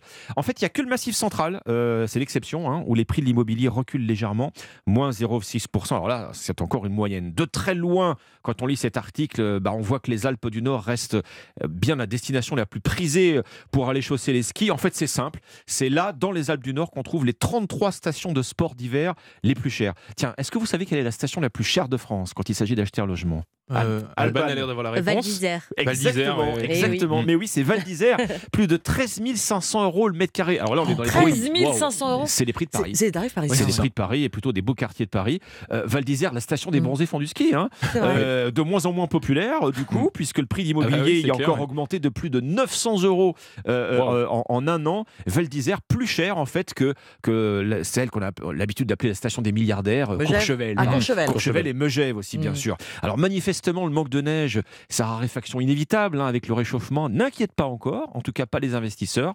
Euh, les autres massifs sont beaucoup plus accessibles. hein. Mm. Si vous voulez investir, qu'on parle des Pyrénées, du Massif central, donc du Jura, des Vosges, là, les logements à l'achat, ça tourne entre 2500 et 3500 C'est plus euros raisonnable. le mètre carré. C'est beaucoup plus raisonnable déjà. Alors, et pour- c'est à lire dans- aujourd'hui en France. dans le Jura. Et le Jura est plus proche de Paris, donc n'allez pas si loin. Et si- si- pour vous qui vivez Oui, à pour Paris, nous, Oui. pour nous. Et les Pyrénées, euh, c'est beaucoup plus loin. D'accord. Merci beaucoup. Merci beaucoup, Alexandre. Merci, Dimitri. C'était le pressing. Très bon réveil à 6h20 sur Europe 1 avec votre partition Ombline euh, et l'un des représentants majeurs du rock australien ce matin, Midnight Oil.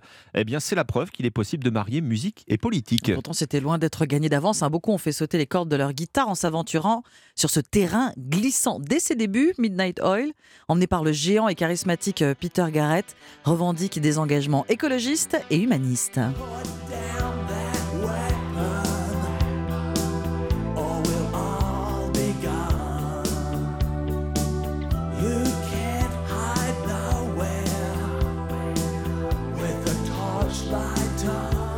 Put down that weapon. Ça serait évidemment une erreur euh, de, de réduire Midnight Oil à, à- à une machine contestataire, hein, Ombline. Euh, Si leurs messages finissent par euh, irradier la planète, c'est bien grâce à leur euh, talent, à leur capacité à Oui. jouer du bon rock. Bah oui, parce que Midnight Oil, c'est avant tout, et c'est d'abord, des musiciens accomplis.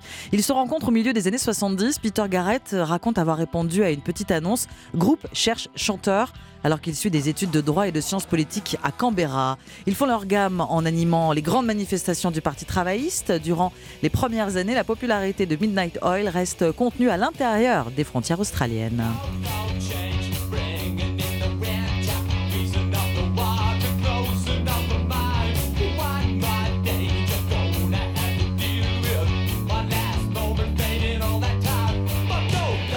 Alors il faut dire qu'à l'époque, on est à la fin des années 70, début des années 80, l'écologie n'est pas encore perçue comme une priorité. Mm. Et hein. non, notre maison brûle et Midnight Oil braque son projecteur sur les foyers qui menacent avec un rock incendiaire. Il faut attendre 1982 et le quatrième album avec son titre Compte à rebours 10 to 1 pour que l'aura du groupe devienne internationale. Même aux États-Unis, malgré le boycott de certains médias, mais surtout au Royaume-Uni où les messages de Midnight Oil trouvent un écho important au sein de la jeunesse britannique, écœurée par la situation ambiante, qu'elle soit sociale, politique et musicale, la New Wave, non merci. Avec l'écologie en étendard, les Australiens affichent ouvertement leurs préoccupations contre le nucléaire, contre les politiques d'armement des pays et pour la sauvegarde des espèces menacées.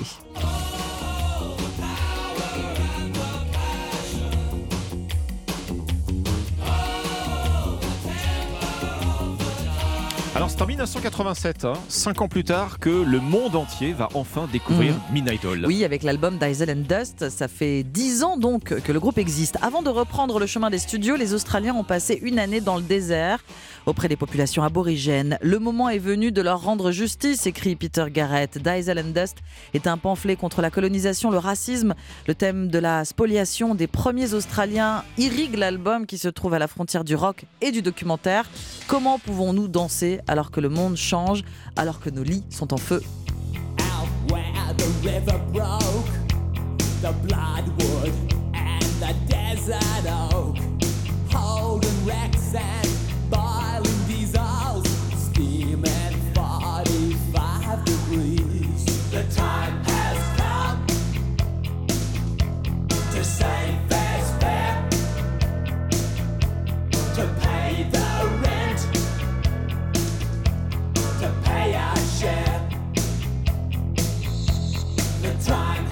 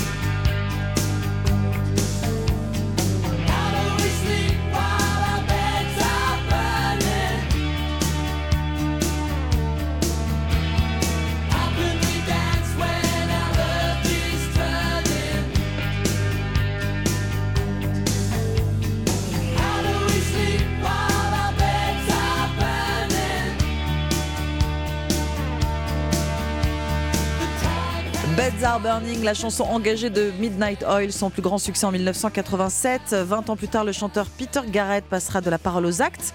Puisqu'il se lancera en politique, il deviendra entre 2007 et 2010 le ministre de l'Environnement en Australie. Ça le fait encore très bien, comme on dit. Hein. Ça marche Midnight bien, Oil. ça fonctionne. Merci Omblin, 6h26.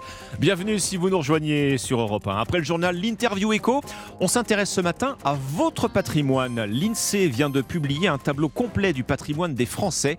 Eh bien, il révèle des inégalités euh, encore marquées hein, entre les plus aisés et les plus modestes. On regardera euh, ces principaux chiffres en détail euh, à 6h40 avec Jérôme Dédéan, président de Mon Patrimoine. Et puis avant 7h, la revue de presse internationale avec les correspondants d'Europe 1. Anissa Mbida également pour l'innovation. À tout de suite.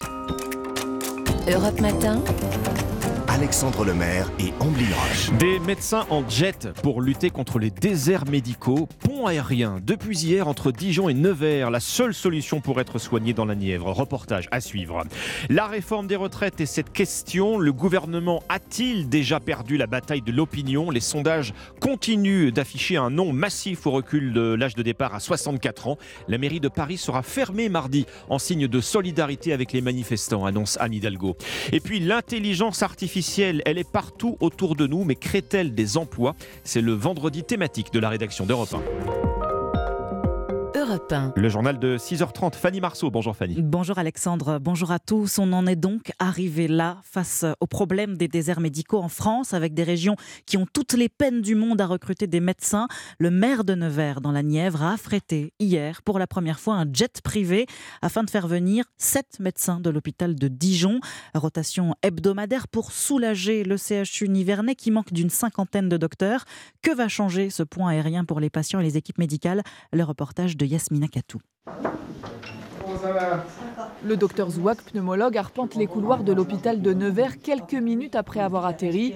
Le médecin dijonnais est frais et disponible pour ses patients après 35 minutes de vol. Est-ce que vous me trouvez plus en forme ce matin que d'habitude ou vous voyez pas la différence? Madame Lecreux, 79 ans, souffre d'un cancer des poumons.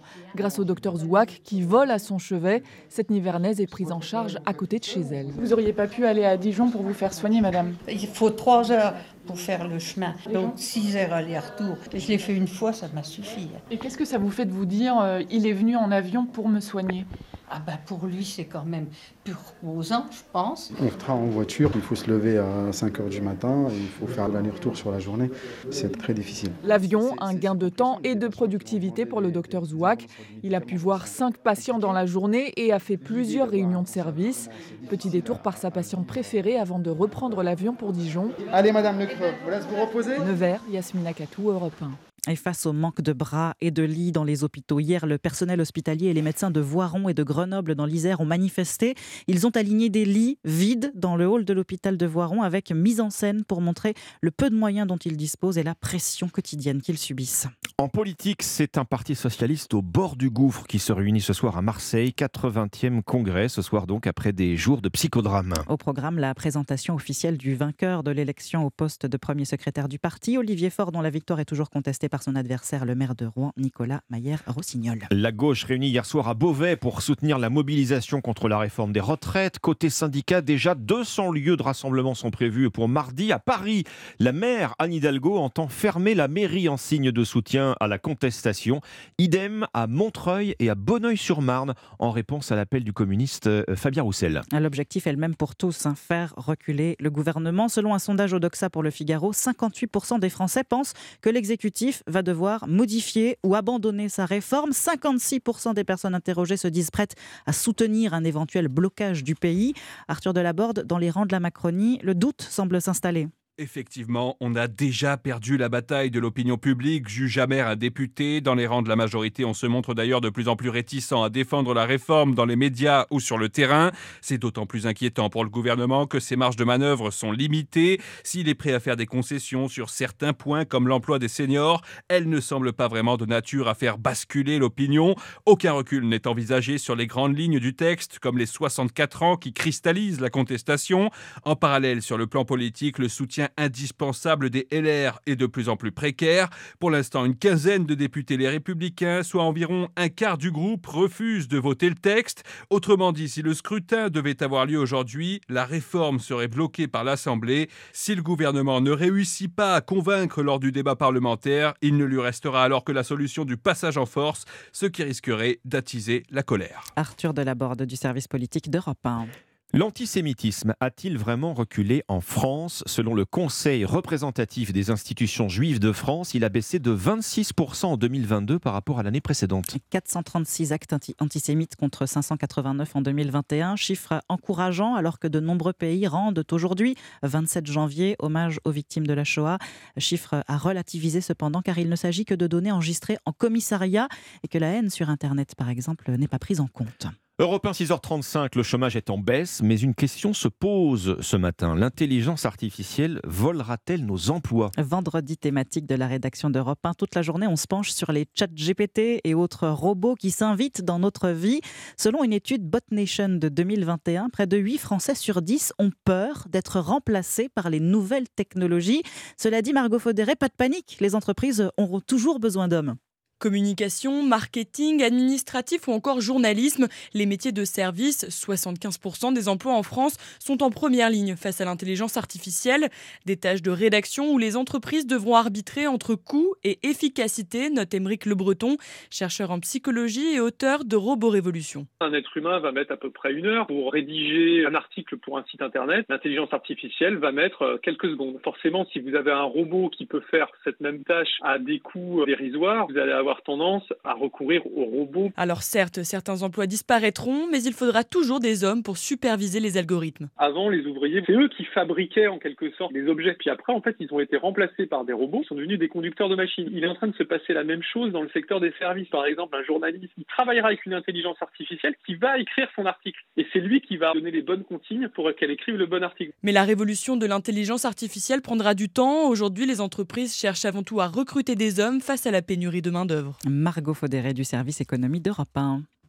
Alexandre, est-ce que vous aimez les, les petits chevaux ou les courses hippiques, pour être plus les, clair? les courses hippiques, si vous parlez de courses hippiques, c'est pas tout à fait mon univers, mais je ne manque jamais les pronostics de Thierry Léger sur Europe Ça, 1. c'est vrai, tous, les, matins. Tous les matins. Et c'est un bonheur d'ailleurs, quand on l'écoute, on entend ces petits noms assez surprenants, ces très très longs noms parfois, et qui ré- répondent à des règles très très strictes. hein. Pas plus de 18 signes, un ordre alphabétique à respecter très très clair. On en entendra d'ailleurs pas mal ce week-end, puisqu'il y a le 102e prix d'Amérique à l'hippodrome de Longchamp. Et c'était l'occasion de se pencher sur ces noms très particuliers avec Marie Jiquel. Alors, je prends ma liste. Si, il y a une jument qui s'appelle Décoloration. Des bêtes de concours, au nom détonnant. Attention à ne pas tomber dans le ridicule, surtout si l'éleveur compte revendre son cheval, comme c'est souvent le cas. Thierry Léger, chroniqueur hippique d'Europe 1. On déroule l'alphabet au niveau des, des trotteurs. Seules les lettres W, X, Y et Z sont exclues de ce compteur alphabétique. Afin d'éviter des noms du style y a pas photo ou euh, y a qu'à mettre, qui sont pourtant deux expressions favorites dans le jargon des turfistes. Cette année, pour accompagner décoloration sur la ligne de départ, les de Hip Hop au Fort, Orsi Dream ou Italiano Vero, ou le grand favori, Flamme du Goutier qui vient de gagner dimanche dernier le championnat du monde au trot monté et qui huit jours après court euh, le championnat du monde au trot attelé. Flamme du Goutier va-t-il embraser la course? Le nom de ce trotteur français côtoiera peut-être d'autres patronymes de chevaux mythiques comme Ourasi ou Japlou. Et ce sera bien sûr à Vincennes. À À Vincennes. Vincennes, rendez-vous est pris. Merci Fanny Marceau. 6h38. Bienvenue si vous nous rejoignez sur Europe 1. À suivre euh, la dernière photo en date du patrimoine des Français. L'INSEE publie ses chiffres. Il révèle euh, des inégalités encore marquées. Qu'on parle d'immobilier, de placement financier. On va les regarder ces chiffres euh, dans un instant avec euh, Jérôme Dédéian, président de Mon Partenaire Patrimoine. A tout de suite. Alexandre Lemaire et Omblin Roche sur Europe 1. Le patrimoine brut reste très inégalement réparti dans la population. C'est ce qui ressort des derniers chiffres de l'INSEE. Début 2021, 92% des avoirs patrimoniaux étaient détenus par la moitié des ménages. Votre invité, Alexandre, c'est Jérôme Dédéian, président de Mon Partenaire Patrimoine. Bonjour Jérôme Dédéian. Bonjour à tous. On vous trouve sur Internet. hein. Vous êtes euh, expert en gestion de patrimoine. hein. Oui, avec une équipe qui s'occupe euh, de faire de la gestion de patrimoine pour tous. Bon, la moitié des Français, dernier chiffre de l'INSEE, la moitié des Français les plus aisés détient 92% du patrimoine brut. On rappelle déjà ce qu'est le, le patrimoine brut. Qu'est-ce qu'on entend par, euh, patrimoine brut? Patrimoine brut, c'est c'est l'ensemble bah, de ce que possède euh, un ménage en France. Alors, euh, en fait, cette, cette enquête de l'INSEE hein, qui a lieu tous les trois ans, elle nous décrit d'abord et avant tout une France de propriétaires. Puisque 62% du patrimoine brut des ménages, tout ce qu'ils possèdent euh, sans tenir compte de leurs dettes, euh, en fait, est composé d'immobilier. On a 6 Français sur 10 euh, qui sont propriétaires de leur résidence principale, même s'ils n'ont pas encore complètement fini de la payer. Euh, et donc, ça, ça donne bien une idée de la prépondérance donnée à la propriété du toit sous lequel on habite par les Français. Et puis, évidemment, dans ce patrimoine brut, il y a aussi des avoirs financiers. Hein. donc c'est les liquidités que j'ai sur mon compte en banque, mon livret A, mon contrat d'assurance vie euh, euh, et, le reste de mon patrimoine financier. Il y a 11% de patrimoine professionnel. Euh, donc ça, Oui. c'est si je suis artisan, bah, je possède des machines, j'en ai besoin, elles font partie de, de mon patrimoine. Le solde, 6%, bah, c'est tout ce qu'on a, euh, une, une voiture, des meubles, des bijoux, etc. Voilà, ça comprend absolument tout l'immobilier et, et- et tout le reste. Le mobilier, effectivement. C'est donc euh, principal enseignement de, de cette dernière publication de l'INSEE, hein, Jérôme Dédéian. Les inégalités de patrimoine restent toujours aussi marquées en France. Oui, il y a deux grands axes d'inégalité. Alors, en fait, ce qui est intéressant dans cette enquête, c'est qu'elle nous donne finalement le niveau de patrimoine qui sépare la population française en deux.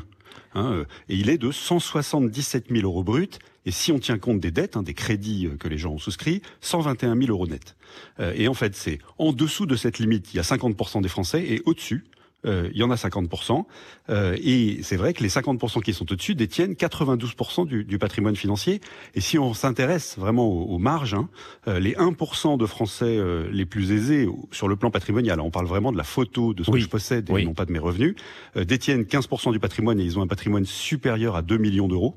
Euh, et les 10% euh, les moins dotés, euh, eux, ont euh, au plus 4400 euros. Donc, vous voyez, un, un grand écart. Ça veut dire qu'effectivement, Euh, voilà, la- aux- extrémités, plus l'on monte, plus l'on descend, entre guillemets, euh, euh, vers, vers les, les ménages les plus modestes, et plus les écarts se, se, se- se creusent, s'exacerbent, en fait.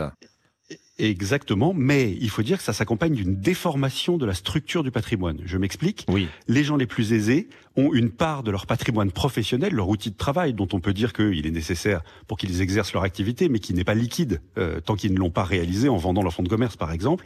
La, la part du patrimoine des plus aisés, patrimoine professionnel dans le patrimoine des plus aisés, est d'un tiers, alors qu'elle est nulle, évidemment, euh, pour les gens qui, euh, bah, qui ne sont pas euh, propriétaires de, de leur outil de travail. Euh, donc plus je m'élève dans les Français les mieux dotés, plus j'ai de part professionnelle de mon patrimoine jusqu'à un tiers, et évidemment, plus j'ai eu la chance de développer de l'épargne, hein, de l'épargne financière, euh, et plus j'ai des produits complexes, de l'assurance vie, des actions, euh, et pas seulement des liquidités sur mon compte courant ou mon livret A. Vous l'évoquiez tout à l'heure, Jérôme Dédéian, l'immobilier, hein, il, est marquant de voir que, l'immobilier représente euh, quasiment les deux tiers du patrimoine des ménages en moyenne. hein. Oui, et alors ça c'est vraiment euh, très très vrai. C'était déjà vrai dans la précédente enquête de l'Insee il y a trois ans. Euh, vraiment, c'est la, la priorité donnée euh, au- euh, par les Français euh, à la pierre ne se dément pas. hein. La première chose que fait un Français quand il essaye de- d'accumuler du patrimoine, de le développer tout au long de sa vie, c'est évidemment d'avoir un toit, d'être propriétaire du toit dans lequel il habite. Alors en revanche, Euh, ce qu'on peut dire aussi, allez-y, vous en prie. Ouais.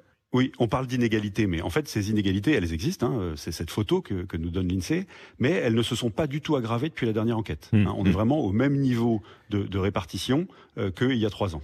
Il n'y a pas eu de déformation ou aggravation des inégalités. Bien. Le tiers des Français les plus modestes euh, ne possèdent pas ou peu euh, d'immobilier. Une raison à la persistance de ces inégalités, elle réside peut-être, Jérôme Dédillon, dans les difficultés d'accès au crédit immobilier. hein. Les courtiers en crédit, euh, on en a reçu sur Europe 1 euh, euh, il y a très peu de temps, le disent. hein, Jusqu'à la moitié des dossiers d'emprunteurs actuellement sont refusés par les banques. C'est vrai que le ticket d'entrée reste élevé. Alors c'est vrai, et c'est particulièrement vrai pour les jeunes, Euh, parce que pour pouvoir avoir accès au crédit, il faut pouvoir faire un apport personnel. hein. Vous ne pouvez pas financer 100% de l'achat de votre bien immobilier, et en fait ce- cet apport personnel, il est compliqué pour les plus jeunes. Et finalement, moi, la partie d'inégalité qui me frappe le plus dans cette enquête, c'est l'inégalité de répartition du patrimoine lié à l'âge. En fait, le patrimoine augmente tout au long de la vie, c'est assez logique. hein. On travaille, on peut développer une petite capacité d'épargne, capacité à rembourser son crédit immobilier. Et en fait, le, le patrimoine d'un ménage dont la personne de référence, hein, le chef de famille, a moins de 30 ans, il est de 40 000 euros en moyenne, euh, 43 000 euros. En revanche, il culmine à 60 ans à 361 000 euros. Et donc, finalement, ça pose un sujet essentiel d'accès au patrimoine pour les jeunes, notamment d'accès au patrimoine immobilier qui est la priorité. Et au fond, euh, ça pose le sujet de est-ce qu'on peut faire mieux en termes de transmission du Exactement, patrimoine la pour transmission, mieux oui. mettre voilà, mieux mettre le pied à l'étrier des plus jeunes. Oui, car aujourd'hui, la, la Euh, majorité des héritages, euh, je vois, se font entre personnes de plus de, de- de 60 ans. Il n'y a pas de. Le, le- le- le- comment dire, le patrimoine ne, ne- ne se transmet pas de génération en génération, Voilà. ou trop peu. Exactement, et il, se transmet en fait aujourd'hui avec l'allongement de la durée de vie. hein. C'est des gens de 90 ans qui, quand ils meurent, font hériter des gens de 60 ans. Euh, et en fait, à 60 ans, euh, c'est pas le moment de votre vie le plus essentiel où vous avez besoin qu'on vous donne ce coup de pouce qui vous permet d'accéder notamment au crédit immobilier. Et donc c'est là-dessus qu'il faut travailler. Vous savez qu'en France, finalement, la fiscalité des successions, elle est ainsi faite que 8 successions sur 10 ne sont pas taxées. hein, euh, c'est vraiment les, les montants modestes. Euh, on est très taxé au-dessus, mais le vrai sujet, euh, c'est de pouvoir anticiper euh, et euh, transmettre aux plus jeunes, par exemple, passer des grands-parents aux petits-enfants directement, parce que les parents déjà âgés, hein, les grands-parents étant très âgés, n'ont pas Bien. forcément besoin de cet argent. Merci, euh, Jérôme Dédéan, président de Mon Partenaire Patrimoine. Merci à vous. Merci. Europe 1, il est 6h48. Europe Matin. Omblin Roche et Alexandre Lemaire. L'innovation avec Anissé Mbida, bonjour. Bonjour Oubli, bonjour Alexandre. Bonjour Anissé. Bonjour à tous. Alors l'innovation du jour, on l'entend, hein, c'est le retour du code Morse, une technique de communication euh, presque bicentenaire. Et surprise, Anissé, ce sont les ados qui la remettent euh, au goût du jour, qui remettent le code Morse au goût du jour. Ben oui, il y a qu'à aller faire un tour sur TikTok ou sur Roblox. On voit de plus en plus de jeunes qui communiquent avec des points, points, points, très, très, points, points, points, très, très, très. Même chose sur les messageries Discord. Alors à votre avis, pourquoi? Qu'est-ce qui a bien pu se passer? Oh, il y a un secret, je sais, hmm, peut-être pour Alors là- passer simplement des messages codés? Oui, mais oui, exactement. Mais en fait, écoutez ce tube, vous allez comprendre.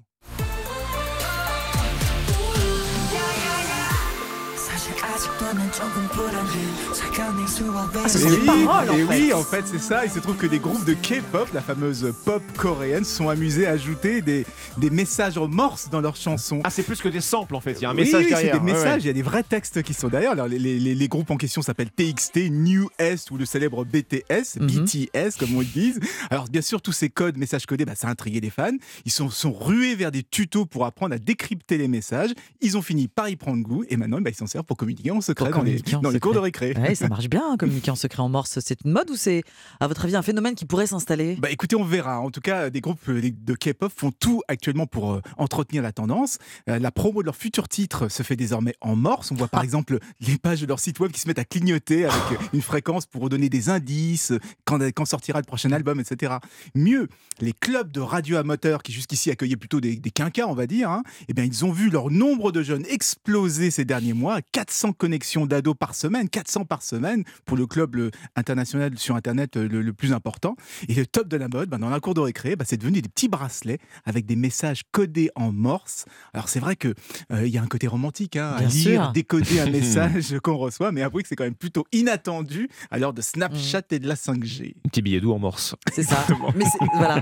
c'est discret en classe, ceci dit, hein, si on veut euh. Oui. communiquer avec son voisin. En tout cas, c'est bien, ça donne du travail aux profs. Effectivement. Effectivement. Merci beaucoup, Merci Anissé. Anissé.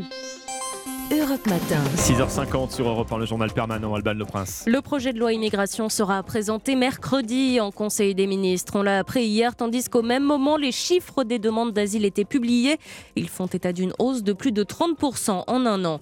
Les comptes de campagne de 11 des 12 candidats à la présidentielle épluchés et publiés ce matin par la Commission nationale des comptes de campagne. Alors certains ont écopé de sanctions financières. 100 000 euros par exemple pour Emmanuel Macron. Les comptes de Marine Le Pen n'ont pas été publiés puisqu'elle conteste une invalidation de plus de 300 000 euros. Airbus en pleine forme, l'avionneur va recruter euh, 13 000 personnes cette année, dont 7 000 créations de postes. Objectif augmenter la cadence de production et accélérer sur l'avion à hydrogène. Et puis à l'Open d'Australie, euh, on apprend à l'instant que le père de Novak Djokovic renonce à assister à la demi-finale ce matin alors que l'Ukraine a demandé son expulsion hier pour avoir été filmé euh, en tribune avec des supporters pro-russes. Nous devons aider le continent africain. To live with us the European dream. Good friend of Taiwan. Europe Matin. La revue de presse internationale nous emmène d'abord outre-Manche avec la correspondante d'Europe 1 au Royaume-Uni. Bonjour, Elodie Bonjour. Goulesque. À la une des journaux britanniques ce matin. Eh bien, ce dont on parle au Royaume-Uni, c'est d'une nouvelle initiative. Être payé pour réduire sa consommation d'électricité. L'idée, raconte le Times, est d'éviter les coupures de courant dues aux vagues de froid. Pour faire partie du programme initié par le gestionnaire d'électricité National Grid, explique la BBC, il faut avoir un compteur intelligent et s'être inscrit en amont. Alors le but, rappelle le Daily Mirror en ligne, est de ne pas utiliser les appareils à forte consommation électrique entre 16h30 et 18h un jour donné. En échange, les compagnies d'électricité vous donnent de l'argent sous forme de points, mais pas de quoi s'offrir des vacances. Selon Sky News, le fournisseur d'électricité Octopus a recensé 400 000 clients participant à l'opération pour une rémunération moyenne de 2,85 euros. Le Télégraphe, quant à lui, pointe du doigt l'inégalité de cette initiative. Si vous avez une maison avec 18 pièces et que vous éteignez tout, vous gagnerez plus que si vous décidez d'éteindre la seule ampoule de votre foyer. Partons maintenant pour le Japon avec vous, Bernard Delattre. Les Japonais franchissent un nouveau pas vers la sortie de crise sanitaire. Les gros titres de la presse du pays. Trois ans après, la fin du port obligatoire du masque. Au Parlement, dès maintenant, et dans tout le pays très bientôt, dès que la huitième vague de l'épidémie aura achevé de refluer. Mais la presse critique cette décision du gouvernement. Pour le tabloïd Gendai, on sacrifie les 30% de Japonais qui ont 65 ans ou plus et sont donc très vulnérables sans masque. Le virus de la grippe hivernale s'est répandu dans tout le pays, ajoute inquiet le journal conservateur Yomiuri. Et l'assouplissement précipité des règles sanitaires, on a vu ce que ça a donné en Chine, s'alarme le quotidien nationaliste Sankei. Les journaux de gauche Asahi et Mainichi accusent les autorités d'être coupées du peuple, une majorité de sondés déclarant vouloir continuer à porter le masque. Ce qu'a fait l'empereur Naruhito lundi, quand il a prononcé une brève allocution au Parlement. Les réseaux sociaux y ont vu un désaveu implicite du gouvernement. Nous sommes enfin en Turquie avec vous, quoi parlent les journaux turcs ce vendredi Des difficultés de l'opposition au président Erdogan à se trouver un candidat commun pour les élections de mai prochain. L'édition turque de Deutsche Welle rapporte que pour la première fois hier, les représentants de six partis d'opposition coalisés ont débattu du sujet. Depuis plus d'un an, les sondages donnent ses chances à l'opposition, mais sa cote recule faute de candidats et de programmes clairs, quand celle du président turc, déjà en campagne, remonte, souligne Yetkin Report.